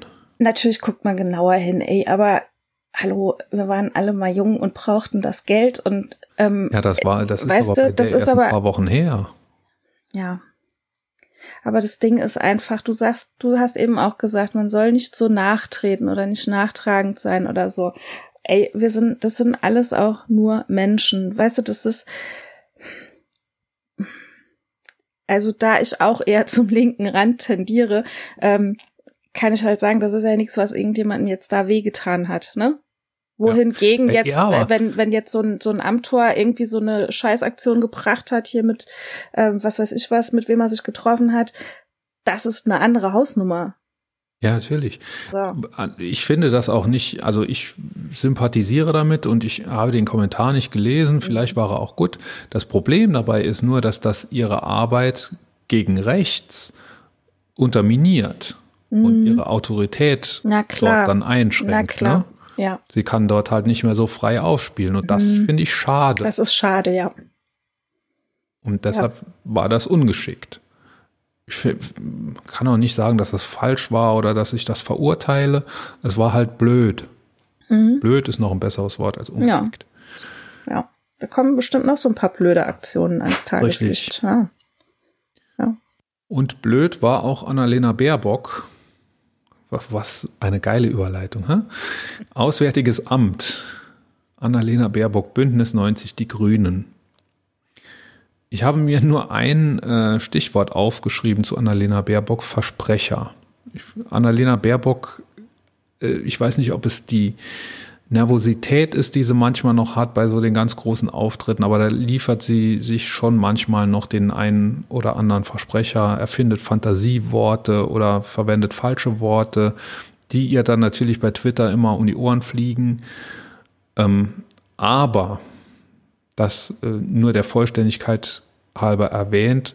Davon abgesehen finde ich, dass Annalena Baerbock die Überfliegerin dieses Kabinetts ist. Sie ähm, hat, sie kann es aufnehmen mit den ganz schweren Jungs, ne, mit Russlands Außenminister ähm, Dingsbums, äh, mit dem sie sich schon getroffen hat und wo sie Kante gezeigt hat. Das war bevor die Ukraine-Krise ausgebrochen ist. Lavrov heißt da, Sergei Lavrov. Ähm, und sie bewegt sich sehr sicher auf dem, bis auf die paar Versprecher, die sie mal hat, äh, sehr sicher auf internationalem Parkett und sie findet immer den richtigen Ton, finde ich. Mhm. Sie, ähm, ähm, auch wenn sie solche Themen anspricht, wie zum Beispiel eine feministische Außenpolitik, ne? und wenn sie dann angegriffen wird aus der CDU, das war ja erwartbar, dass der März darauf äh, einspringt. Dann weiß sie sich aber zu verteidigen, hat vor allem immer auch Rückendeckung. Mhm. Und ich glaube, dass das äh, schon auch so ein bisschen vorher abgestimmt ist. Ne? Sie hat ja, ich habe das irgendwo mal gelesen, in einem Beitrag bei der SZ oder so, was sie für einen Stab um sich hat. Ne? Sie reist auch nur natürlich mit Leuten, ähm, die ihr sagen, was sie anzuziehen hat. Ne? Als sie mal ähm, auch kurz bevor die Ukraine-Krise losgebrochen äh, ist im Donbass. Und war es im Donbass oder ähm, auf der Krim war es nicht. Irgendwo in der Ostukraine war sie unterwegs ähm, mit dieser schwarzen kugelsicheren Weste. Ne? Da mhm. hätte sie eigentlich eine äh, Camouflage, also tarnfarbene Weste anziehen sollen. Aber nein, die, die Style-Beraterin hat oder die, die, äh, weiß ich nicht, wie das heißt, die Kleidungsbeauftragte hat gesagt, nee, wir brauchen da eine schwarze Weste, wir ziehen keine Tarnfarben an, das wirkt dann zu martialisch. Mhm. Zieh du mal das schwarze äh, Ding an und dann, das reicht, wenn du einen Stahlhelm auf dem Kopf hast. Mhm. Und genau, ich weiß noch, als ich dir irgendwann mal geschrieben habe, äh, ich weiß es auch noch. Muss, muss mir das peinlich sein, äh, dass ich dieses Foto unheimlich sexy finde. Von ja, Annalena Baerbock mit, ja. mit dieser Weste, ne? Äh, und mit Jeans mhm. ist sie da rumgelaufen äh, durch die vom Krieg zerstörten Gebiete, also der das Kriegchen, das mhm. damals dort geherrscht hat, ne, mittlerweile äh, ist das Pulverfass explodiert. Mhm. Und trotzdem, also ich weiß nicht, ob wenn sie es vorher geahnt hätte, was da für eine Krise kommt, ob sie es dann gemacht hätte, aber sie macht es einfach nur toll, mhm. finde ich. Und ich glaube sogar ihre ärgsten Kritiker, ich, ich habe da so Leute in der Bubble, die dann so welche sind und auf den Versprechern rumreiten und sagen, mhm. man muss sich ja schämen für so eine Außenministerin. Aber ich glaube, selbst die sind in den letzten Wochen verstummt. Äh, und ich glaube, selbst die sind froh, dass man da so jemand hat auf dem Posten. Ja, ich finde, das hat sich aber auch schon in diesen Kanzlerduellen abgezeichnet, dass die da echt was drauf hat. Fand ich. Also auch rhetorisch, auch, auch wenn sie irgendwelche Versprecher hat, ähm, who cares, ne? Ja, da, also da hätte ich mal ein bisschen mehr, bisschen mehr Kante noch gewünscht. Bei den Duellen meinst du jetzt? Ja. Ja, aber ich finde. Triellen. Triellen. Dieser- Gott, stimmt, es war Triell. Ich habe das Wort schon wieder völlig verdrängt, ja. Ja, ja, genau. Ja, ich finde auch, dass die das sehr, sehr gut macht und auch, ähm, ähm, ich, nee, das ist jetzt der falsche Spruch. Aber ich finde, sie hat was auf dem Kasten und sie geht echt nach vorne und die nimmt da auch kein Blatt vor den Mund und dann ist es doch wirklich wurscht, egal, ob die da irgendeinen einen, äh, Versprecher oder eine, eine, eine Wortneuschöpfung hat. Meine Güte. Also, das kann ja mal Mhm. passieren, ne? Ja, nee, finde, das ist eine gute Frau. Ob ich die jetzt irgendwie, weil du das auch schon gesagt hast, im Kanzleramt sehen würde, weiß ich nicht. Ohne weiteres. Ja. Ich. Also ich glaube eher, ich, ich würde dann eher zu einem Habeck ten- tendieren, wenn ich zwischen diesen beiden Personen so eine Tendenz rein aus dem Bauch raus sagen müsste, dann würde ich eher den Habeck dort sehen als die Annalena Ich- also, Baerbock. Die Annalena Baerbock ist direkt in die Aufgabe gewachsen, ist aber dabei sie selber geblieben. Das stimmt. Und Habeck, das, das habe ich ja eben gesagt, bei Habeck bin ich mir noch nicht sicher, ob er Mhm. nicht so als, als Anwalt der Wirtschaft irgendwann verkommt. Mhm. Also da finde ich, ist es noch offen. Ich Aber ich finde finde auch ein Baerbock Habeck auf Anhieb ist, besser. ich finde beide, also ich finde Habeck und Baerbock beide ähm, verkörpern sowas ganz, ganz Menschliches, finde ich. Ne? Die sind, Ja. die kommen nicht so un, beide nicht unnahbar rüber. Ähm, und es schwingt auch immer so wirklich dieses Emotionale mit, das fehlt mir bei allen anderen Politikern so ein bisschen. Da gebe ich dir dann recht, wenn du sagst, äh, der Scholz, ne, der, der, ja, das, der, Waren ja bis vor kurzem noch normale Leute, ne? Baerbock und Habeck. pf, alle irgendwie doch, oder? Habeck. Habeck war ja, äh, das war der Umweltminister Sch- NRW oder Schleswig, Schleswig-Holstein, glaube ich. Jetzt- Ja, So, und jetzt kommt für mich ähm, der fähigste Minister der FDP, nämlich Marco Buschmann, Justizminister. Äh, wenn ich sage fähig, dann meine ich nicht, dass ich mit ihm fähig. übereinstimme. Ich fakeste verstanden. Ne, fähig. Fähigste. Fähig. Fähig. Fähig. Okay. Ähm, dann meine ich nicht, dass ich mit ihm äh, in Fakten oder in, in, äh, in der Richtung übereinstimme, aber er hat äh, einiges auf die Straße gebracht und ich glaube, er hat ähm, hier unseren Freund Lauterbach äh, schon einige Male einfach an die Wand gedrückt Hm. in Entscheidungen, die Justiz- und Gesundheitsministerium betroffen haben, nämlich alles, was Corona angeht. Da hat sich äh, zu 100 Prozent immer Marco Buschmann durchgesetzt. Ne? Wir hatten jetzt den Freedom Day letzte Woche, den die FDP immer haben wollte und den Karl Lauterbach immer vehement abgelehnt hat. Aber wir hatten ihn, obwohl Karl Lauterbach jetzt als Minister ähm, sich dagegen hätte stemmen können. Aber offensichtlich hat sich Marco Buschmann durchgesetzt. Wir haben keinen Infektionsschutz oder wir haben natürlich noch ein Infektionsschutzgesetz, aber nicht mehr in der alten Form. Also ähm, die Länder dürfen jetzt, wenn sie wollen, Hotspots ausrufen, hat aber noch kein Land gemacht, auch nicht das Saarland, obwohl ähm, nach wie vor im Saarland die Werte immer noch sehr, sehr hoch sind. Aber äh, de facto sind ja die Corona-Maßnahmen gefallen. Bis auf einige, zum Beispiel Masken tragen im, im öffentlichen Nahverkehr oder im, im, im Personenverkehr, ähm, haben wir ja nichts mehr. Gibt keine Beschränkungen mehr, keine, keine Teilnehmerbeschränkungen von, von Veranstaltungen. Bayern München hat, habe ich gesehen, in der Tagesschau zum ersten Mal wieder vor ausverkauftem Haus gespielt. Wahnsinn. Da wird man jetzt auch sehen, was man davon hat. Aber schauen wir. Ein Gutes hat er auch schon geschafft, der Marco Buschmann. Er hat den Paragraphen 219a abgeschafft, der es verboten hat, Werbung für Schwangerschaftsabbrüche zu machen. Da wurde lange drüber diskutiert, debattiert, äh, kontrovers. Äh, man konnte die CDU nicht davon überzeugen, dass das eine gute Idee wäre, den abzuschaffen. Marco Buschmann hat äh, das als eine seiner ersten Amtshandlungen einfach vom Tisch gefegt und das rechne ich ihm an. Das steht auf der Habenseite für mich bei ihm.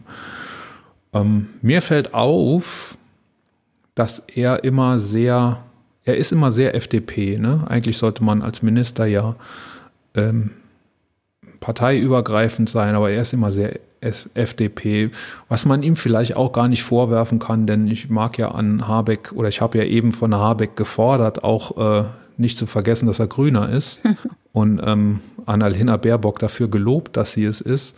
Äh, Marco Buschmann ist immer sehr FDP. FDP ist nicht mein Geschmack und deshalb äh, ist auch Marco Buschmann nicht mein Geschmack. Aber ich halte ihn für fähig.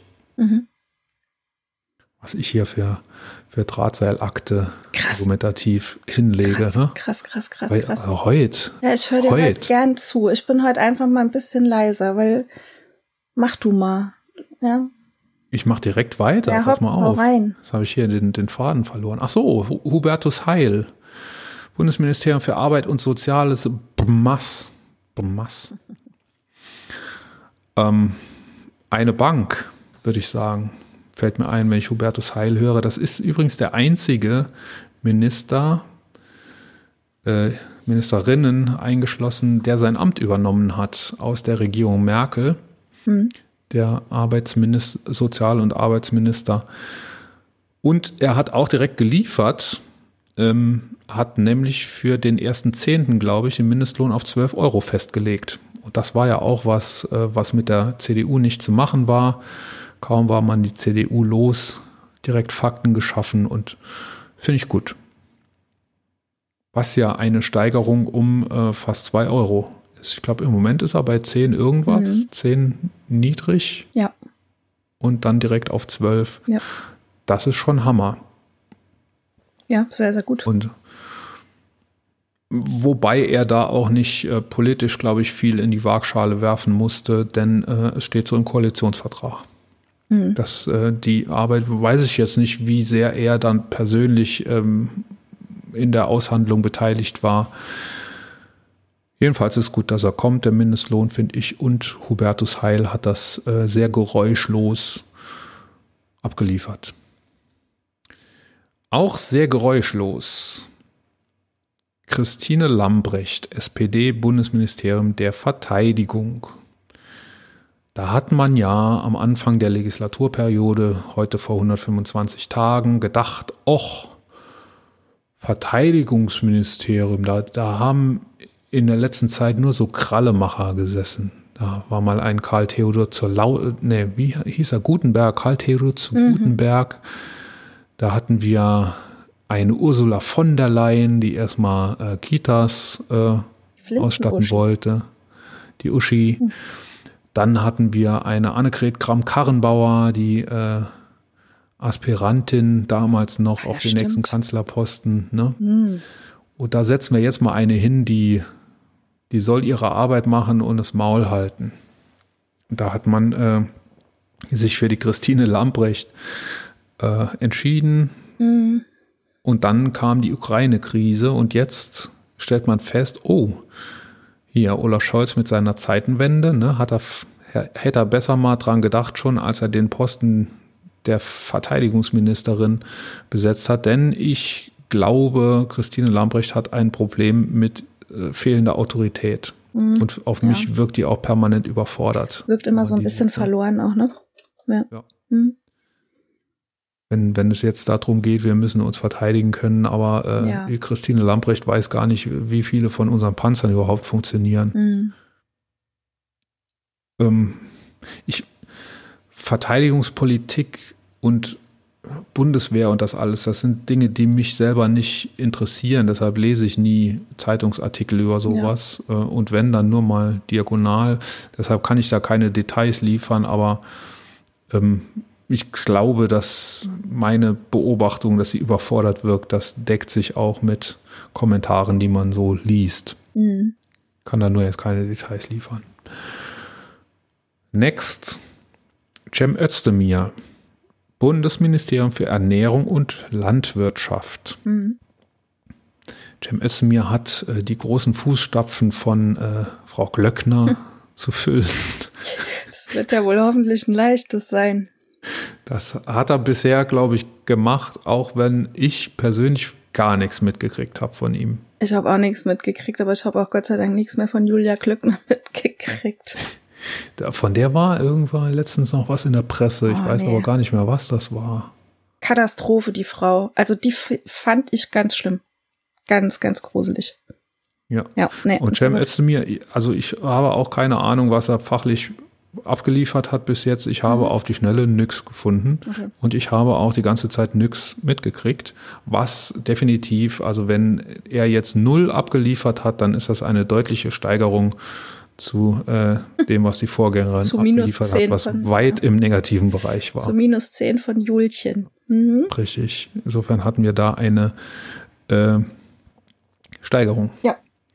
So, und jetzt kommt die Besonderheit. Wir haben seit gestern eine Vakanz im Bundesministerium für Familie, Senioren, Frauen und Jugend. Also im Familienministerium. Anne Spiegel hat ihren Rücktritt bekannt gegeben. Äh, erwartbar, haben wir eben schon drüber gesprochen. Mhm. Was hat sie bis jetzt geliefert? Nischt Mhm. glaube ich. Also äh, es ist, glaube ich, auch fachlich kein allzu großer Verl Verlust.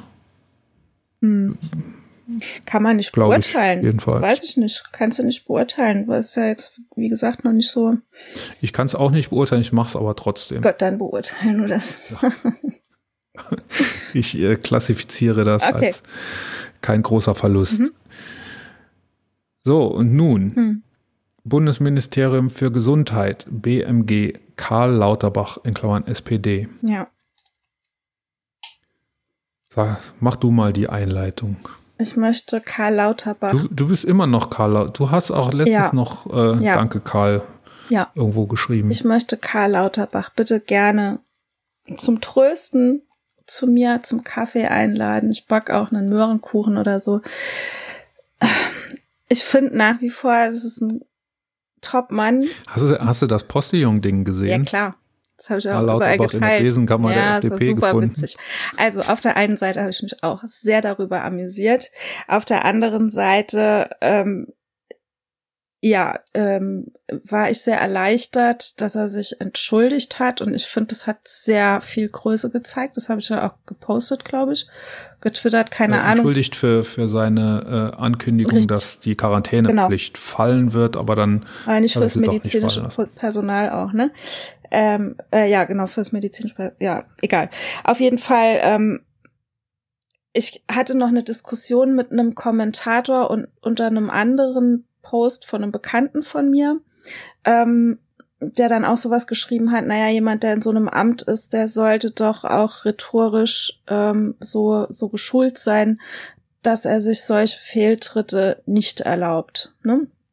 Ähm, aber wie gesagt, also ey, auf den, auf die alle prasselt momentan so viel ein. Versetzt sich in die Lage. Klar sind die in Ämtern, die sehr, sehr wichtig sind und die auch einen ganz, ganz hohen Stellenwert haben. Und es ist natürlich scheiße, wenn du mit solchen Aktionen das Vertrauen in die Politik halt irgendwie ähm, ankratzt oder ja beschädigst bei der Bevölkerung. Aber ey, wie oft haben sich Politiker für Fehltritte entschuldigt? Ich kann mich an nicht viele Sachen erinnern. Ja, es gab schon, also das ist ein Stilmittel, das auch oft äh, nach hinten losgeht. Also ich, Ja, früher ging das noch viel, also vor, vor keine Ahnung wie vielen Jahren ging das noch, ging das gar nicht, glaube ich. Also ich meine, mittlerweile haben wir soziale Medien, die können das ganz schnell auf ihren Kanälen klarstellen. Ähm, als es noch irgendwie erstmal durch die Zeitung gehen musste oder so, da, ich weiß nicht, ob das damals da ging. Und ich meine auch zu wissen, das habe ich mal in irgendeinem Podcast gehört, da ging es auch um, um so eine Sache, aber auch schon ein paar Jahre her, ähm, dass das nicht zum guten Ton gehört hat, eine ganz lange Zeit, dass Politiker sich entschuldigen. Das, ja, ja, ähm, ich habe aber auch nicht das Problem mit Karl Lauterbach, das ich habe, weil äh, er jetzt einmal äh, daneben gelegen hat. sondern, Im, sondern weil er offensichtlich kein guter Verhandler ist. Die Corona-Politik, also die Gesundheitspolitik der Bundesregierung ist ganz klar FDP geprägt ja, und nicht geprägt von demjenigen, von dem man froh war wegen seiner Fachkenntnis, den man äh, äh, die man da sich ins Gesundheitsministerium geholt hat, der hat da überhaupt gar nichts bisher seinen Stempel aufgedrückt. Mhm. Und das, was er gemacht hat, hat er oft auch noch schlecht gemacht. Ne? Mhm. Es gab einige Kommunikationspannen mit dem RKI, wo dann, also wo nicht klar ist natürlich, wer war da schuld. Ne? Die Schuld stimmt. liegt wahrscheinlich immer irgendwo in der Mitte. Schuld trifft bestimmt auch das RKI, aber mhm. warum ist denn das vorher nie passiert? Also wenn im RKI nur Nulpen arbeiten, warum hat denn das mit dem Sparen immer gut geklappt? Und jetzt mit dem Lauterbach plötzlich nicht mehr. Mhm. Ähm, also ich äh, schätze bei Karl Lauterbach die Führungsqualitäten und die Ministerqualitäten wesentlich geringer ein als seine, als seine äh, Fachkompetenzen. Leider. Insofern, ja. äh, Karl Lauterbach ist für mich die Enttäuschung des Kabinetts. Also der am wenigsten mit der von ihm selbst gelegten Messlatte, äh, der es am wenigsten damit aufnehmen kann. Mhm. Ja. Ne, denn das, also die Fachkenntnis bringt nichts, ja. wenn du sie nicht auf die Straße kriegst ja. und auch durchverhandeln kannst. Das denke ich auch. Also da stimme ich dir auch zu, wo ich sage, der ist mit Sicherheit ein Top-Mediziner, ein Top-Fachmann in dem Gebiet. Ähm, so ein Hybrid aus Spahn und Lauterbach wäre geil halt, ne? Aber ja. Nee, hast ja, also recht. Der, der, also äh, der, der, der Minister, mhm. die Ministerkompetenz von Spahn und die Fachkompetenz von Lauterbach. Wobei Spahn ja sich die Fachkompetenz immer geholt hat.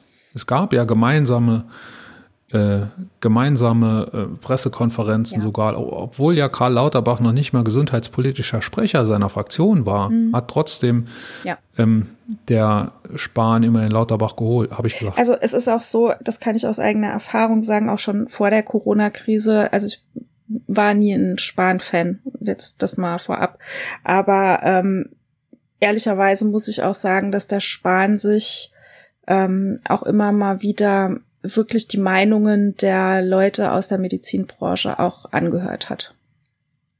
Gab es mhm. verschiedene Ereignisse, wo ich sagen kann, okay, ähm, da hat er sich wirklich die Zeit auch genommen und hat gesagt, okay, ich höre mir das jetzt an, was die da vorzubringen haben. Äh, ja. Ich war, ich war vorher überhaupt kein Spanfreund, aber ich finde nach wie vor, das habe ich auch in der Zeit oft genug gesagt, dass Spahn das Schiff Deutschland ganz okay durch die Pandemie gefahren hat. Und das sieht man ja auch an den Zahlen. Ne? Deutschland ist hm. ähm, ganz weit unten ja. ähm, in, in Aber betroffenen da, Zahlen. Ja, willst du da den Spahn alleine irgendwie nennen? Also ich meine, das ist ja ein, ist ja ein ja, also, Produkt von du, vielen. Du kannst halt, du kannst halt keinen großen Ausfall in verantwortungsvoller Position haben. Mhm. Denn dann bist du halt nicht mehr gut. Ja. Und jetzt haben wir Lauterbach und Lauterbach ist für mich der Ausfall wenn man sich von, der, von Buschmann an die Wand verhandeln lässt. Mhm. Wenn es einen Freedom Day gibt, äh, fernab jeglicher ähm, Vernunft. Vernunft ja. es, äh, natürlich darf es einen Freedom Day geben, aber den hätte es in vier Wochen geben sollen, nach Ostern. Mhm. Es hat von Anfang an jeder gesagt, nach Ostern mhm. ist gut. Und nach Ostern wird es auch gut sein. Mhm. Und ähm, was man jetzt durch dieses blödsinnige Vorziehen um ein paar Wochen hat es viele Opfer gekostet. Auf jeden Fall. So oder so, das wird man nie bis, bis, aufs, bis auf die letzte Zahl genau ausrechnen können und nachweisen können. Aber es liegt nun mal auf der Hand. Mhm. Und das hat Karl Lauterbach nicht verhindern können. Wir hatten ganz am Anfang des Jahres, weißt du, wo wir unseren Rückblick 2022 gemacht haben, mhm. Haben wir da nicht so eine Scheißprognose abgegeben? Da haben wir äh, gesagt, Karl Lauterbach äh, wird der erste Minister sein, der, der zurücktreten wird. Mhm. Das war jetzt verkehrt. Stimmt, haben wir falsch gelegt. Aber nee, der erste der Minister. Ah ja. So, das also immer noch sein, das, ja. ich, hat, ich hatte, also ich möchte ihm noch eine Chance geben. Und ich hoffe, dass er irgendwie noch das Ruder rumreißt. Ne? Ich hoffe auch. Ähm, aber als ja, als das als es jetzt da war ähm, mit diesem Rück also mit seinem Rückrudern, habe ich gedacht, ach du Scheiße, jetzt haben wir in die Glaskugel geguckt. Und jetzt tritt das ein, was wir prophezeit haben. Und nächste Woche müssen wir darüber reden. Ich will weinen. So, so ging's mir. Das waren so meine ersten Gedanken. Ja. Nee, ich hoffe, dass er irgendwie, ich hoffe wirklich inständig, dass er gute, gute Berater hat, die ihm sagen, so Karl, jetzt komm, jetzt setzen wir uns mal hier an den Tisch und dann erklären wir dir mal dieses Politik-Game hier. Ja, ich glaube, ich glaube, das ist aber ein Problem, dass der die entweder nicht hat und wenn er sie hat, dass er nicht auf die hört. Och, ich glaube schon. Meinst du nicht, dass der kritikfähig ist? Ich glaube schon. Ich glaube schon, dass das ein reflektierter Mensch ist. Guck, ich bin immer noch Karl-Fan. Ja. Ja, ich, ich hoffe, dass du recht hast, Hm, aber ich, ich hoffe das nicht. auch. ich hoffe es auch. Naja, naja. So, jetzt haben wir wieder eine Nullnummer. Also, nee, Stand vor zwei Wochen Mhm. war es eine Nullnummer, ne? Hatte die Schuhe von Herrn Scheuer zu füllen, die Fußabdrücke von Herrn Scheuer Mhm. Ja. zu füllen als Verkehrsminister. Mhm. Und ähm, da wäre er mit Null auch ein Riesenfortschritt gewesen. Aber ich finde, durch eine Aktion von äh, jetzt am Wochenende, oder nee, es war letzte Woche, Mhm. äh, hat er sich auch ins Negative befördert. Ja. Die Rede ist von Volker Wissing, Klammer auf, FDP, Klammer zu, Hm. im Verkehrsministerium, der gesagt hat, man könne kein Tempolimit einführen, Hm. weil wir nicht genug Tempo 100 Schilder haben. Ja. Ich habe ein paar geile Memes gesehen. Auf Twitter war es, glaube ich, äh, wo dann so äh, nebendran gehalten wurde, äh, die, die Wahlkampfplakate Mhm. in den Bundesländern, wo gerade Wahlkampf ist, ne? Da fehlt es ja nicht dran. Und ich glaube, zur Not hätte man auch noch ein paar Schilder machen Ey, können. jetzt mal ohne Scheiß. Jeder weiß, dass in der Stadt 50 kmh ist oder innerorts. Oh. Jeder weiß, dass, keine Ahnung, in Wohngebieten 30 kmh, stehen da überall Schilder? Nö. Nö. Also, kann man Ja, einfach mal Gesetz machen. steht, ne? Kann man einfach mal machen. Ja. Genau. ist ja- man kann ja. auch noch einmal 100 auf die Straße pinseln Auch nach das, jeder, genau. nach jeder äh, Auffahrt Ja. zum Beispiel. Zum Beispiel. Ist jetzt kein Riesending, ist ein ganz, ganz blödes Argument. Ganz dumm. nee, es ist kein Argument. Ja, ne? es ist, ja, es ist kein Argument. Und genau. offenbar hat er auch keine Argumente, sonst hätte er das nicht gebracht, denn das, Hm. glaube ich, muss man wissen als Minister, dass einem das um die Ohren fliegt. Ey, da fragst du dich echt, das sollen doch, das sind doch gebildete Menschen, oder? Was denken die, wenn die morgens aufstehen, ne? Wenn die morgens aufstehen, gehen die dann dahin und sagen, so, und jetzt erzähle ich mal hier der Bevölkerung, wir haben zu wenig Schilder? Hä? Was denken die sich morgens, wenn die ihr Brötchen Nee, also- schmieren, bevor sie da dann in, in Der eine FDPler, den ich sehr gut kenne von Facebook, äh, der ist ja Anwalt und hm, der argumentiert auch immer so wie ein Anwalt. ja, Da wird halt, da wird halt ganz klar geguckt, was ist Pro, was ist Contra. Mhm. Contra blende ich aus und ich nehme mir das beste Pro-Argument und reite da darauf rum. das ist Also wie es, wie es mir in, in Kram passt. Das ist so diese, diese, ähm, wie sagst du immer, diese, ah, ähm, Diese A. shit, wo du mich immer mit hinschleppen willst. Wo, ich immer sage, das ist nicht mein Ding. Sag mal, jetzt weißt du warum. Ähm, Ach, Debattierclub, zum ja. Debattierclub. Genau, das ist so ein Debattierclub-Gehabe. So dieses, ich will aber gewinnen mit meinem Argument. Bullshit. ja, genau. Was soll Genau. das? Meinen die wirklich, jetzt mal ernsthaft, mich macht sowas wütend, mich macht sowas echt wütend. Meinen die wirklich, die Bevölkerung ist so dumm und kauft das denen ab? Sowas macht mich ganz wütend. Hm, Das ist das Problem bei diesen Sparten, oder nicht das Problem, das ist ähm, äh, ganz offensichtlich so bei diesen Spartenparteien, die gucken eben in erster Linie mal auf die eigene Wählerschaft. Ja, So, und die eigene Wählerschaft will natürlich kein Tempolimit. Nee. Die wollen ja die, die SUVs, die SUVs treten. ausfahren. Hm, So. ja, Und ähm, was die, was die genau argumentativ bringen, ist, glaube ich, der Wählerschaft auch egal. Hauptsache im Ergebnis ist der Verkehrsminister gegen die Einführung eines Tempolimits. na gut, dann Das ist die Hauptsache. da hat er mal Und mit was kräftig er das Klo gegriffen, finde ich. Also, Ja. Ja. Und das Gute, ne, jetzt für Leute, die mit einem Tempolimit sympathisieren, damit hat er eben auch seine Position da ein bisschen wackeliger aufgestellt. Und möglicherweise uns äh, einem Tempolimit ein bisschen näher gebracht. mhm. Was wir, glaube ich, beide begrüßen würden. ja, auf jeden Fall.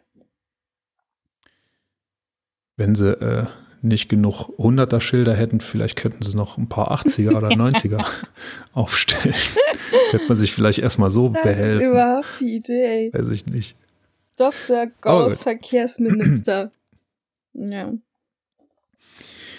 Bundesministerium für Umwelt, Naturschutz, nukleare Sicherheit und Verbraucherschutz. Ich wusste ehrlich gesagt nicht, dass wir eine Ministerin für nukleare Sicherheit Gut zu haben. wissen. Bevor ich das, äh, die Liste ist übrigens äh, Copy-Paste von Wikipedia, Mhm. wenn die äh, Reihenfolge interessiert. Äh, Steffi Lemke, Bündnis 90, die Grünen. Steffi Lemke hat äh, direkt auf sich aufmerksam gemacht. Sie war vorher, glaube ich, ähm, Ministerin in NRW, meine ich, Umweltministerin. Ähm, und als sie dann in die Bundesregierung eingetreten ist, hat sie aufmerksam gemacht von sich, ähm, dass sie die Autobahnblockaden durch Umweltschützer befürwortet hat. Man hat da, glaube ich, was war da, IAA oder irgendwas, und da hat man sich von Autobahnbrücken abgeseilt als Protest Ja, gegen stimmt, äh. Klimaschutz und nicht als Protest gegen Klima, als Protest für Klimaschutz. Und ähm, dass äh, so eine Automesse ja ein falsches Zeichen ist, vor allem äh, wenn sie wegen Corona eigentlich ja eh nicht machbar ist. Aber dann hat man das trotzdem noch mit aller Gewalt durchziehen wollen und so.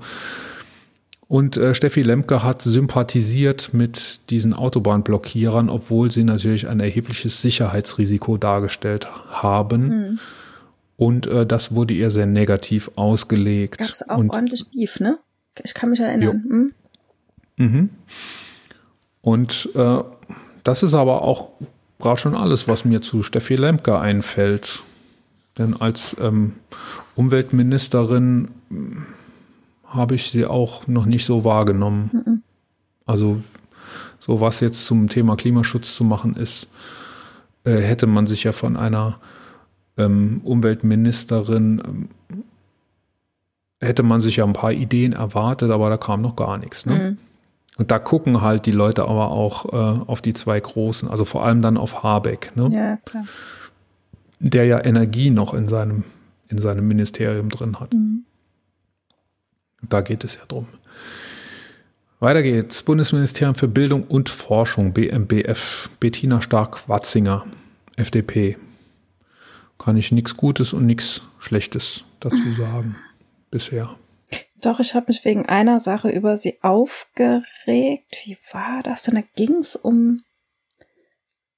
Hm, was war das mit den Schulen, wo. äh, Da habe ich sie auch persönlich verlinkt, weil ich da super wütend war. Was war das nochmal? Ich müsste in meinen Tweets gucken. Ähm, ich, es ging wahrscheinlich irgendwas mit der Maskenpflicht und nee, Präsenzunterricht, genau. Um den Präsenzunterricht. Da hat sie irgendeine Scheiße getwittert, die ich ganz schlimm fand und ja. Ja, ja. Ja, aber hat ja eh nicht viel zu sagen. Aber das ne? Ding ja- ist, wie, wie kannst du da, ich glaube, sie ist ja auch Mutter irgendwie von mehreren Kindern. Ähm, und selbst wenn sie nur Mutter von einem Kind wäre, wäre es auch schon schlimm genug. Ja, irgendwas, irg- um irgendwas ging es da. Ja, es ging da einfach um dieses Durchseuchungsthema in den Schulen. Also niemand, der mir irgendwie sympathisch in Erinnerung ist aus den letzten 122 Tagen. letzten 100 Jahren. 100 Tagen. Ja, genau. Ja, also das ist ja so ein, weiß ich nicht, also ich kenne das, äh, dieses Ministerium vor allem als, äh, als Förderministerium, das vergibt so, so, äh, so Förderstipendien äh, Meinst für du Erasmus und so Kram oder willst du jetzt keinen Namen nennen?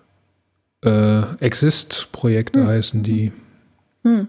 ähm, wo du, also Existenzgründungsdinger Mhm. sind das, da kenne ich mich so ein bisschen aus. Das, das kommt äh, von denen und aber was schulische Bildung angeht, was da äh, verbockt wird, das wird in erster Linie in den, In den- in den, äh, In den Ländern verbockt, klar, natürlich. Haben wir, haben wir ja auch. Also über die saarländische Ja. Bildungsministerin, da könnte ich, könnte ich mehr Negatives bringen. Ja, natürlich wird das in den Ländern Über verbockt. bisherige. Aber ich meine, es war da irgendwas. Ich kann es dir nicht mehr sagen. Ich müsste es, ich reiche es nach in der nächsten Folge gerne. Sehr gerne. Ja. Bundesministerium für wirtschaftliche Zusammenarbeit und Entwicklung, BMZ, mhm. Svenja Schulze. Uff. Auch nichts Positives, nichts Negatives. Das ist aber immer so bei Entwicklungshilfeministern. Das sind ja so Minister, die, die glaube ich, äh, die könnte man auch Scheckübergabeminister nennen. Mhm. Ich glaube, die einzige Amtsaufgabe, die die haben, ist, äh, mit einem Scheck in der Hand irgendwo hinzufahren und den irgendjemand zu überreichen. Mhm. Ich glaube, da kann man auch nicht so viel verkehrt machen. Ich kann, kann mich auch nicht erinnern, dass es mal, dass mal ein Entwicklungshilfeminister oder eine Entwicklungshilfeministerin gegeben hat, die wegen irgendwas Fachlichem in der Kritik gestanden hat. Es gab da immer welche, die wollten sich ein bisschen profilieren. Der, wie hieß er, Manfred Schmidt, CSU, der hat auch gerne mal sich eingemischt. Hieß der so, weiß ich nicht mehr. Ähm, aber von Svenja Schulze kann man das, glaube ich, nicht behaupten. Mhm. Es gibt ein neues Ministerium, das gab es vorher nicht. Das ist das Bundesministerium für Wohnen, Stadtentwicklung und Bauwesen. Olaf Scholz ist ja äh, seine, seine größte Glanzleistung war ja, dass er es in Hamburg geschafft hat, äh, bezahlbaren Wohnraum zu schaffen. Und ich äh, denke, dass das daher kam, dass man äh, gleich ein ganzes Ministerium dafür einrichten wollte. Es ist ähm, ich habe hier geschrieben Mammutaufgabe im neuen Ministerium. Also die Clara Geiwitz ist das. Das war, glaube ich, die, die zusammen mit Olaf Scholz für den SPD-Parteivorsitz kandidiert hat. Mhm. Ähm, sie hat eine Riesenaufgabe vor sich, von der keiner weiß, wie sie geht. Und sie hat auch folglich bisher noch keine Ergebnisse abgeliefert. Also, dass die Mieten in Berlin gesunken sind, das wäre mir neu. Äh, geht aber auch in so kurzer Zeit nicht. Also da muss man wahrscheinlich erst, erst nach 1000 Tagen mal gucken, äh, was sie sich geliefert hat. Und last but not least, Bundesminister für besondere Aufgaben und Chef des Bundeskanzleramtes, also engster Vertrauter von Olaf Scholz, ist Wolfgang Schmidt aus der SPD und ähm, das sind auch die Kanzleramtsminister sind auch Minister, die ja in keine Talkshows gehen und äh, eher nach innen arbeiten, wenig nach außen, die zum Beispiel ja auch äh, Chefs der äh, Geheimdienste sind und von denen hört man in der Regel sehr wenig, wenn es nicht gerade Peter Altmaier ist, der den Job hat. Obwohl selbst von Peter Altmaier hat, der in, hat man in der Zeit, in der er äh, Bundeskanzleramtschef war, sehr wenig gehört. Äh, deshalb kann ich da auch nichts Positives oder nichts Negatives sagen. Das war mal ein Rundumschlag, mhm. der sehr ausführlich geworden ist, wenn ich so auf die Uhr gucke. Ja. Aber hättest mich ja auch mal unterbrechen können. Hätte ich gemacht, wenn mir danach gewesen wäre. ja.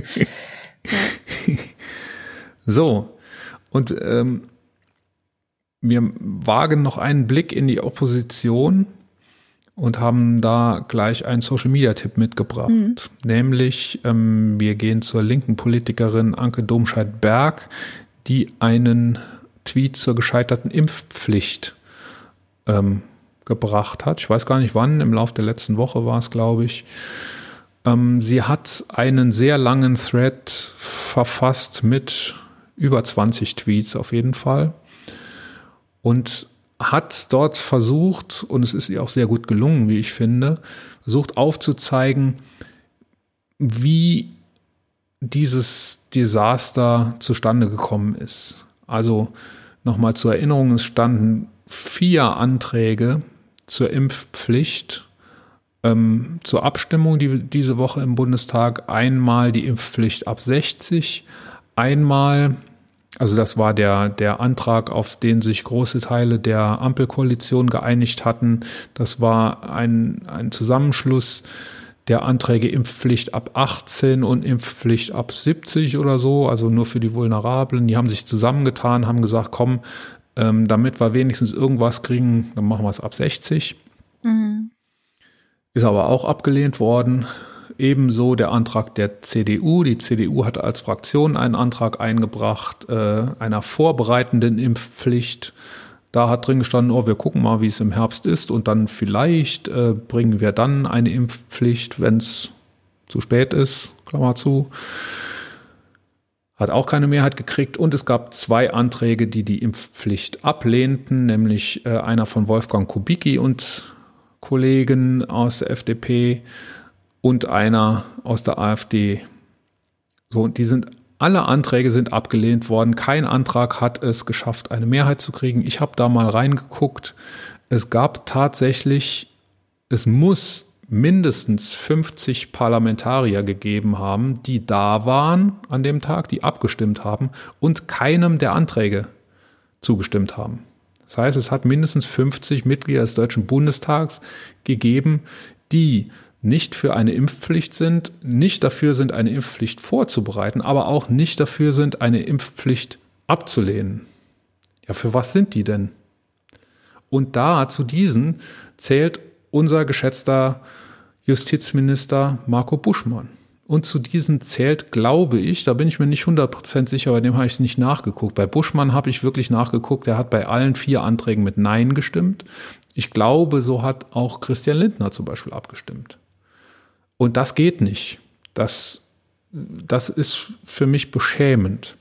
Und wie es so kommen konnte, das hat Anke Domscheit-Berg versucht in diesem Thread ähm, zu beschreiben. Und ähm, er hat mir Augen geöffnet. Der hat das für mich nachvollziehbar gemacht, dieser Thread. Da steht nämlich drin, dass ähm, da bewusst oder dass da ähm, ja bewusst versucht wird zu manipulieren, indem irgendwelche Kräfte, wer das ist, beschreibt sie nicht, aber äh, Gegner der Impfpflicht haben Massenkommunikationsaktionen, also Massen-E-Mails mit Pseudofakten auf die Politiker losgelassen. PolitikerInnen, also Mitglieder des Deutschen Bundestags, die kriegen dann am Tag so viele E-Mails, in denen drin steht, du musst gegen die Impfpflicht sein, weil. Da passiert auch viel mit Morddrohungen und mit, äh, wir wissen, wo dein Auto steht und sowas. Aber das zählt sie hier noch nicht mal. Sie zählt jetzt nur diese ernst gemeinten, vermeintlich ernst gemeinten E-Mails, ähm, die in denen vermeintliche Fakten drinstehen, was aber oft nur Pseudofakten sind. So, und dann ähm, liest man als fachfremde Politikerin, ähm, die keine Zeit hat, sich da in alles genau reinzulesen und die auch oft die Kompetenz gar nicht so genau hat und auch ähm, hier und da ähm, vielleicht rhetorisch nicht genug geschult ist oder medial nicht genug geschult ist, dann liest man diese E-Mails und denkt, ja, eigentlich stimmt das ja, was da drin steht. Ne? Und vor allem, wenn es dann um solche Abstimmungen geht, äh, ähm, die nicht mit Fraktionszwang durchgeführt werden, sondern wo man dem eigenen Gewissen unterworfen ist, dann hat das Auswirkungen, dann kostet das Stimmen. So, und das ist es. Also einmal Massenkommunikationsmittel, die bewusst eingesetzt werden. Einmal fachfremde PolitikerInnen, die damit nicht umgehen können und daraus falsche Schlüsse ziehen, aber auch, und das ist jetzt der Punkt, weil es kein Gegengewicht gibt, weil es keine Impfbefürworter gibt und weil es keine Vertreter der Mehrheitsmeinung in der Gesellschaft gibt, die dieselben Mittel anwenden. Ne? Du und ich, Tine, wir könnten auch Massen-E-Mails schreiben. Wir könnten auch, wir könnten, die E-Mail-Adressen sind öffentlich, wir könnten alle Bundestagsabgeordneten anschreiben und denen genau erläutern, warum wir dafür sind, dass es eine Impfpflicht geben muss. Mhm. Diese Massen-E-Mails hat es aber nicht gegeben. Ja. Die kamen nur von der anderen Seite. Mhm. Und deshalb ist also ich bin überzeugt davon, dass das wirklich einen, einen Ausschlag gegeben hat, ja. möglicherweise einen entscheidenden Ausschlag gegeben hat, dass die Impfpflicht abgelehnt wurde. Mit, ja, Denn mit Sicherheit ein großer es, Faktor, ja. Wenn man sich anguckt, wie die demografische Verteilung ist, es gibt nur in der AfD und in der FDP eine mehr, also unter Anhängern der Parteien AfD und FDP, eine Mehrheit der äh, Impfgegner. In allen anderen Parteien sind die überwiegende Anzahl der Parteianhänger Befürworter der Impfpflicht. Hm. Aber trotzdem haben wir jetzt keine Impfpflicht und wir werden auch keine mehr kriegen. Es ist genau das eingetreten, was wir auch irgendwann über den Winter mal gesagt haben. Corona spielt keine so große Rolle mehr zu dem Zeitpunkt, wo darüber abgestimmt wird und dann ist der Druck auch nicht mehr da. Im Gegenteil, wie Frau Domscheit-Berg jetzt getwittert hat, äh, kam der Druck von der anderen Seite. Hm. Und das war schlecht. Ja. So, jetzt habe ich aber echt genug gelabert. mal für die, für die nächste Zeit. Jetzt bist du mal dran. Wer, Äh, wer, wer wird denn so Königin von Deutschland der ich Woche? übernehme mal die Krönung dann für dich, dass du jetzt mal ein bisschen durchatmen kannst. Ähm, äh, wir haben beschlossen zu krönen den Think Tank vom Social Media Team der Deutschen Bahn. Der eine oder die andere wird es wahrscheinlich mitbekommen haben, dass Mario Barth, der Comedian oder möchte gern Comedian, wie ich das nennen würde, ähm, aus der aus dem ICE auf dem Weg nach Frankfurt rausgeworfen wurde.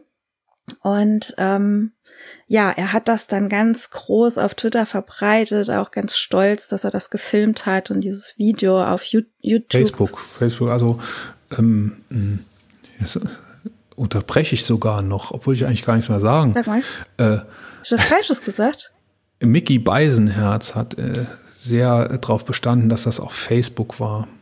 Wo Mario, ba Mario Barth hat das ja live gestreamt bei Facebook. aber dann- Und so ist es Ja, aber es ist offensichtlich auch Ah, rausgekommen. Ja, aber er hat es selbst, also in, in seinem, in seinem äh, Tweet hat er geschrieben, das volle Video ist auf YouTube.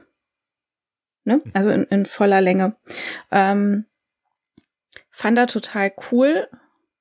Das Social Media Team der Deutschen Bahn hat darauf geantwortet. Und das ist ja so ein billiger Humor eigentlich, ne? Also ich fand's lustig. Ähm, Antwort der Deutschen Bahn auf Twitter war dann Maskenpflicht in unseren Zügen. Kennst du? Kennst du? Ich fand den Typen so schlecht. Fand den noch nie witzig. Also ich habe auch nie, ich, das ist so ein Kriterium, wo ich sage, da trennt sich die Spreu, Spreu von Weizen, wenn mir jemand sagt, ich war bei Mario Barth, war so geil. Da ist, bei mir geht da ein kleines Stückchen im Herzen kaputt. Für diese Person. Sowas diskutiere ich gar nicht. Ähm, Ja, ich diskutiere das Also auch nicht, aber das- du kriegst das ja manchmal gesagt. So, weißt du? Ich ähm, habe schon diskutiert über seine äh, Steuerverschwender-Show, die er da Ja, was hat er da? Ich gucke ja kein Fernsehen, sag mal.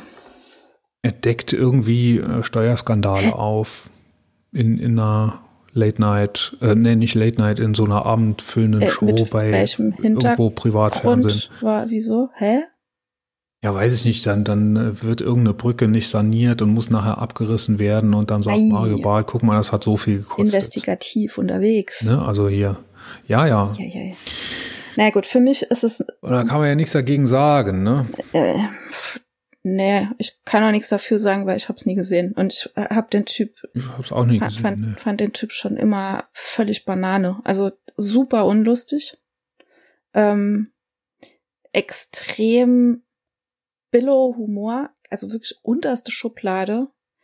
Und wer mir erzählt, er war bei Mario Barth, sorry, also dann ist da, man muss dann leider akzeptieren, dass man in meinem Ansehen ein wenig äh, sinkt.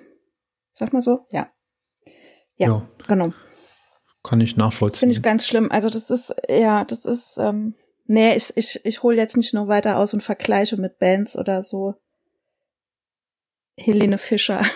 Nein, nee, Mario Barth ist noch eine Nummer schlimmer. Also Mario Barth finde ich Oh. Katastrophe. Ja. Ja, also ich lustig gefunden habe ich ihn noch nie. Ähm, als dann dieses Mann-Frau-Gedöns dann losging, fand ich ihn sogar problematisch. Stimmt, Äh, ja. ne, ähm, also mindestens zu konservativ. Hm, stimmt. Das, ähm, der steht einer Gesellschaft nicht ein solcher Comedian und dass dann noch Leute hinrennen in Scharen Und und, lachen darüber. ja. Aber ja, dann, dann soll er halt, wenn man damit Geld verdienen kann, dann soll er es machen. Hm. Ähm, ich glaube nicht, dass er vielen Leuten damit wehgetan hat. Hm. Ähm, so, und jetzt haben wir ja so ein bisschen diskutiert, ob ähm, das Königinnen von Deutschland würdig ist, was die Bahn da gemacht hat. Wir, du hast das ja extra gesagt, dass ähm, wir zu Königinnen gekürt haben, das Social Media Team der Bahn. Richtig. Denn die finde ich immer gut. Da gab es auch in letzter Zeit schon öfter so Dinge mit Bahn rauswürfen, die dann immer so äh, furztrocken kommentiert wurden. Mhm. Ne? Egal, was das jetzt für Celebrities waren. Ich habe es nochmal versucht rauszufinden. Ich komme natürlich nicht mehr drauf, was da in letzter Zeit war. Aber ich habe mich schon öfter über die köstlich amüsiert und ähm, muss denen immer recht geben. Ne? Und dann auch mit so Geschichten wie, ähm, ja, bei uns werden die Preise nicht teuer, wir fahren mit Ökostrom. Mhm. Ja, stimmt, war auch was. Das, das mhm. ähm, kam ja auch aus dieser aus dieser Richtung. Mhm. Also die, ich finde, das Social Media Team der Bahn schafft es immer sehr gut, sich in, in ähm, sich in Debatten einzumischen, Position zu beziehen und damit ähm, positiv aufzufallen. Mir jedenfalls. Mhm. Und ähm, wenn ich das sagen darf, das ist auch meine Social Media Strategie für meine Firma. Ähm, das ist mir aufgefallen. Es ist immer besser, wenn du eine dicke Lippe riskierst. Ähm, also wenn du, wenn du irgendeine Aussage triffst, egal ob du irgendjemand damit vor den Kopf stoßen könntest, der nämlich anderer Auffassung ist, dann ist das immer noch besser, wie wenn du so Wischiwaschi machst. Ja. Wischiwaschi geht immer in die Hose und, und nix sagen ähm, ist dann auch immer noch schlechter, als wenn du deine Meinung sagst, dich damit authentisch machst und ähm, auch wenn du eben Leute verärgerst damit. Aber die Verärgerten, ähm, die erkennen teilweise dann auch zumindest an, dass du ehrlich warst. Mhm.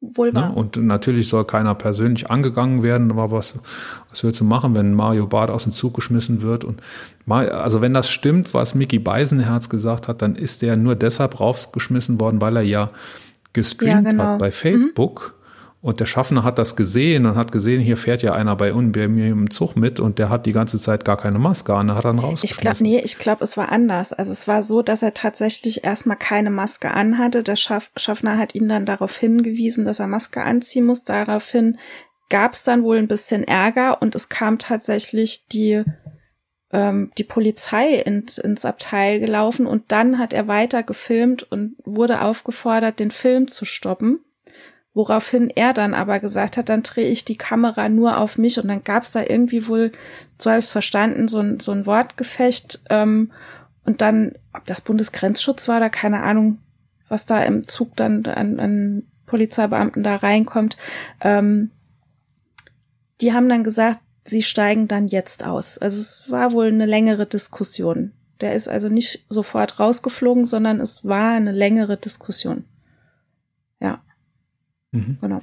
Aber ist auch. So, wurscht. das ist die Kritik auch, die ich da mhm. habe. Ähm, da hat man dem natürlich eine, eine Bühne geboten, ne? Ja. Man hätte ihn auf seine Maskentragepflicht hinweisen können und dann hätte er die tragen sollen und dann wäre es gut mhm. gewesen. Da hätte keiner was davon mitgekriegt. Mhm. Ja, ja. So hat er natürlich seine Anhängerschar auch wieder hinter sich versammelt und die können alle wieder sagen, guck mal, das System, wie das so, so schlecht zu uns ist. Mm, ja. Ich habe noch einen schönen Tweet gesehen, da hat einer getwittert, ähm, Mario Barth kündigt seine neue Tour an mit folgenden Gästen. Nena, Xavier Naidu, Attila Hildmann und so weiter und so fort. Das fand ich auch ganz gut. Ja. ja. Ja, ist leider so. Ja, Wutbürger Nummer eins hat Mickey Beisen. Krass. Jetzt habe ich mal einen, einen Podcast wieder gehört, äh, nach langer, langer Zeit. Und jetzt muss ich mich natürlich tausend auf diesen einen Podcast beziehen. Hm. Ja. Gut. Wie arm ich da bin. hat der Mickey Beisenherz wahrscheinlich so. gut abgeliefert. ja, hat er. Macht er immer. Ja. Du, Tine. Ja, du. Weißt du eigentlich, hm. woher das Wort Malaria stammt? Ich weiß das.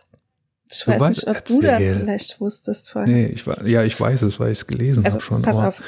Sonst weiß ich wusste es aber auch nicht vorher. Ich habe es gefunden, es war ein Zufall. Und als ich es dann gelesen habe, habe ich gedacht, ja klar, logisch. Also, pass auf. Und zwar ähm, war man ja schon immer bemüht, auch im Mittelalter irgendwie ja in der Gesundheitspolitik äh, auch aktiv zu sein und das effektiv zu gestalten. Und ähm, da gab es damals Diskussionen darum, wie es auch wahrscheinlich heute immer noch ist, wie man, wie man ähm, solche Infektionskrankheiten eindämmt. Und dann gab es damals die sogenannten Kontagionisten und die Antikontagionisten. Ähm, um das Wort jetzt zu erklären, diese Kontagionisten waren die, die ähm, geglaubt haben, dass Ansteckungen von Mensch zu Mensch stattfinden. Und die ähm, haben dann auch gesagt, so wie wir das heute halt auch jetzt in der Pandemie haben, wenn wir diese Menschen in Quarantäne stecken und die voneinander isolieren, dann können wir die Ausbreitung einer Infektion ein bisschen eindämmen. So. Diese, die Antikontagionisten, die haben die ähm, Theorie ver vertreten, dass man sich über verschmutzte Luft oder so Fäulnisgerüche ähm, anstecken kann. Und da kommt das Wort Malaria nämlich her. Das ist nämlich zusammengesetzt. Jetzt pass auf, es ist eigentlich super easy. Komisch, dass man es nicht gewusst hat. Es setzt sich zusammen aus Mal und Aria, also schlechte Luft. So, genau. Und die, diese Anhänger, die konnten sich aber zum Beispiel auch nicht erklären, wie Cholera vom indischen Subkontinent nach Europa gelangt war. Vor allen Dingen konnte man es jetzt auch nicht mehr erklären mit dieser Theorie, dass das die schlechte Luft ist, weil gerade im Winter sind wohl die Zahlen an Cholera-Erkrankten hochgegangen und im Winter hat man ja bekanntlichermaßen weniger schlechte, sondern mehr klare Luft und ja, also das konnte dann da wohl irgendwie so ein bisschen vielleicht widerlegt werden. Aber da kommt der Name Malaria vor, zum Klugscheißen auf der nächsten Party. Und es ist natürlich nicht so, dass Malaria durch schlechte Luft übertragen natürlich wird, ne? Ja. Also nach allem, was ich weiß, jedenfalls. Sehr gut. Ich war. So ist es. Ja. Sehr, sehr gut, dass du sehr viel darüber geredet hast, dass wir über alles geredet haben. Ja. Ja, echt, äh, ich äh, gelobe Besserung. Beim nächsten Mal werde ich mich im Hintergrund halten. Ja, und dann haben wir es für heute oder äh, war noch was? So, äh, um jetzt einen ganz kleinen Ausgleich noch zu bringen zu dem zu der Redezeit. Ähm, ich habe noch was Cooles gefunden. Und zwar haben Wissenschaftler in der Washington State University ähm, oder die arbeiten momentan an einem Computerchip aus Honig, weil der soll der Schlüssel zu umweltfreundlichem neuromorphen Computing sein. Und ähm, Ach so. Ja, pass auf, ich erkläre das. Neuromorphes ah. Computing ah. ist ähm, ähm, im Vergleich zu einer künstlichen Intelligenz ein Computing, das ähnlich abläuft, wie ein Gehirn funktioniert. Ne? Also eine künstliche Intelligenz, so eine AI, die hat ja eigentlich nur immer so eine spezielle Aufgabe. Ne? Und ähm, mhm. das neuromorphe Computing, das ist dem, dem Gehir der Gehirnleistung quasi nachempfunden. Also ganz, ganz viele Neuronen, die im Gehirn andere ähm, Bereiche stimulieren. Also sind sehr viel, viel komplex. Ja, Neuronen sind ja so baumförmig aufgebaut, ne? Nicht immer nur ein Strang, sondern ganz, ganz viele Verästelungen und Verzweigungen. Äh, jein, das erkläre ich dir dann einmal.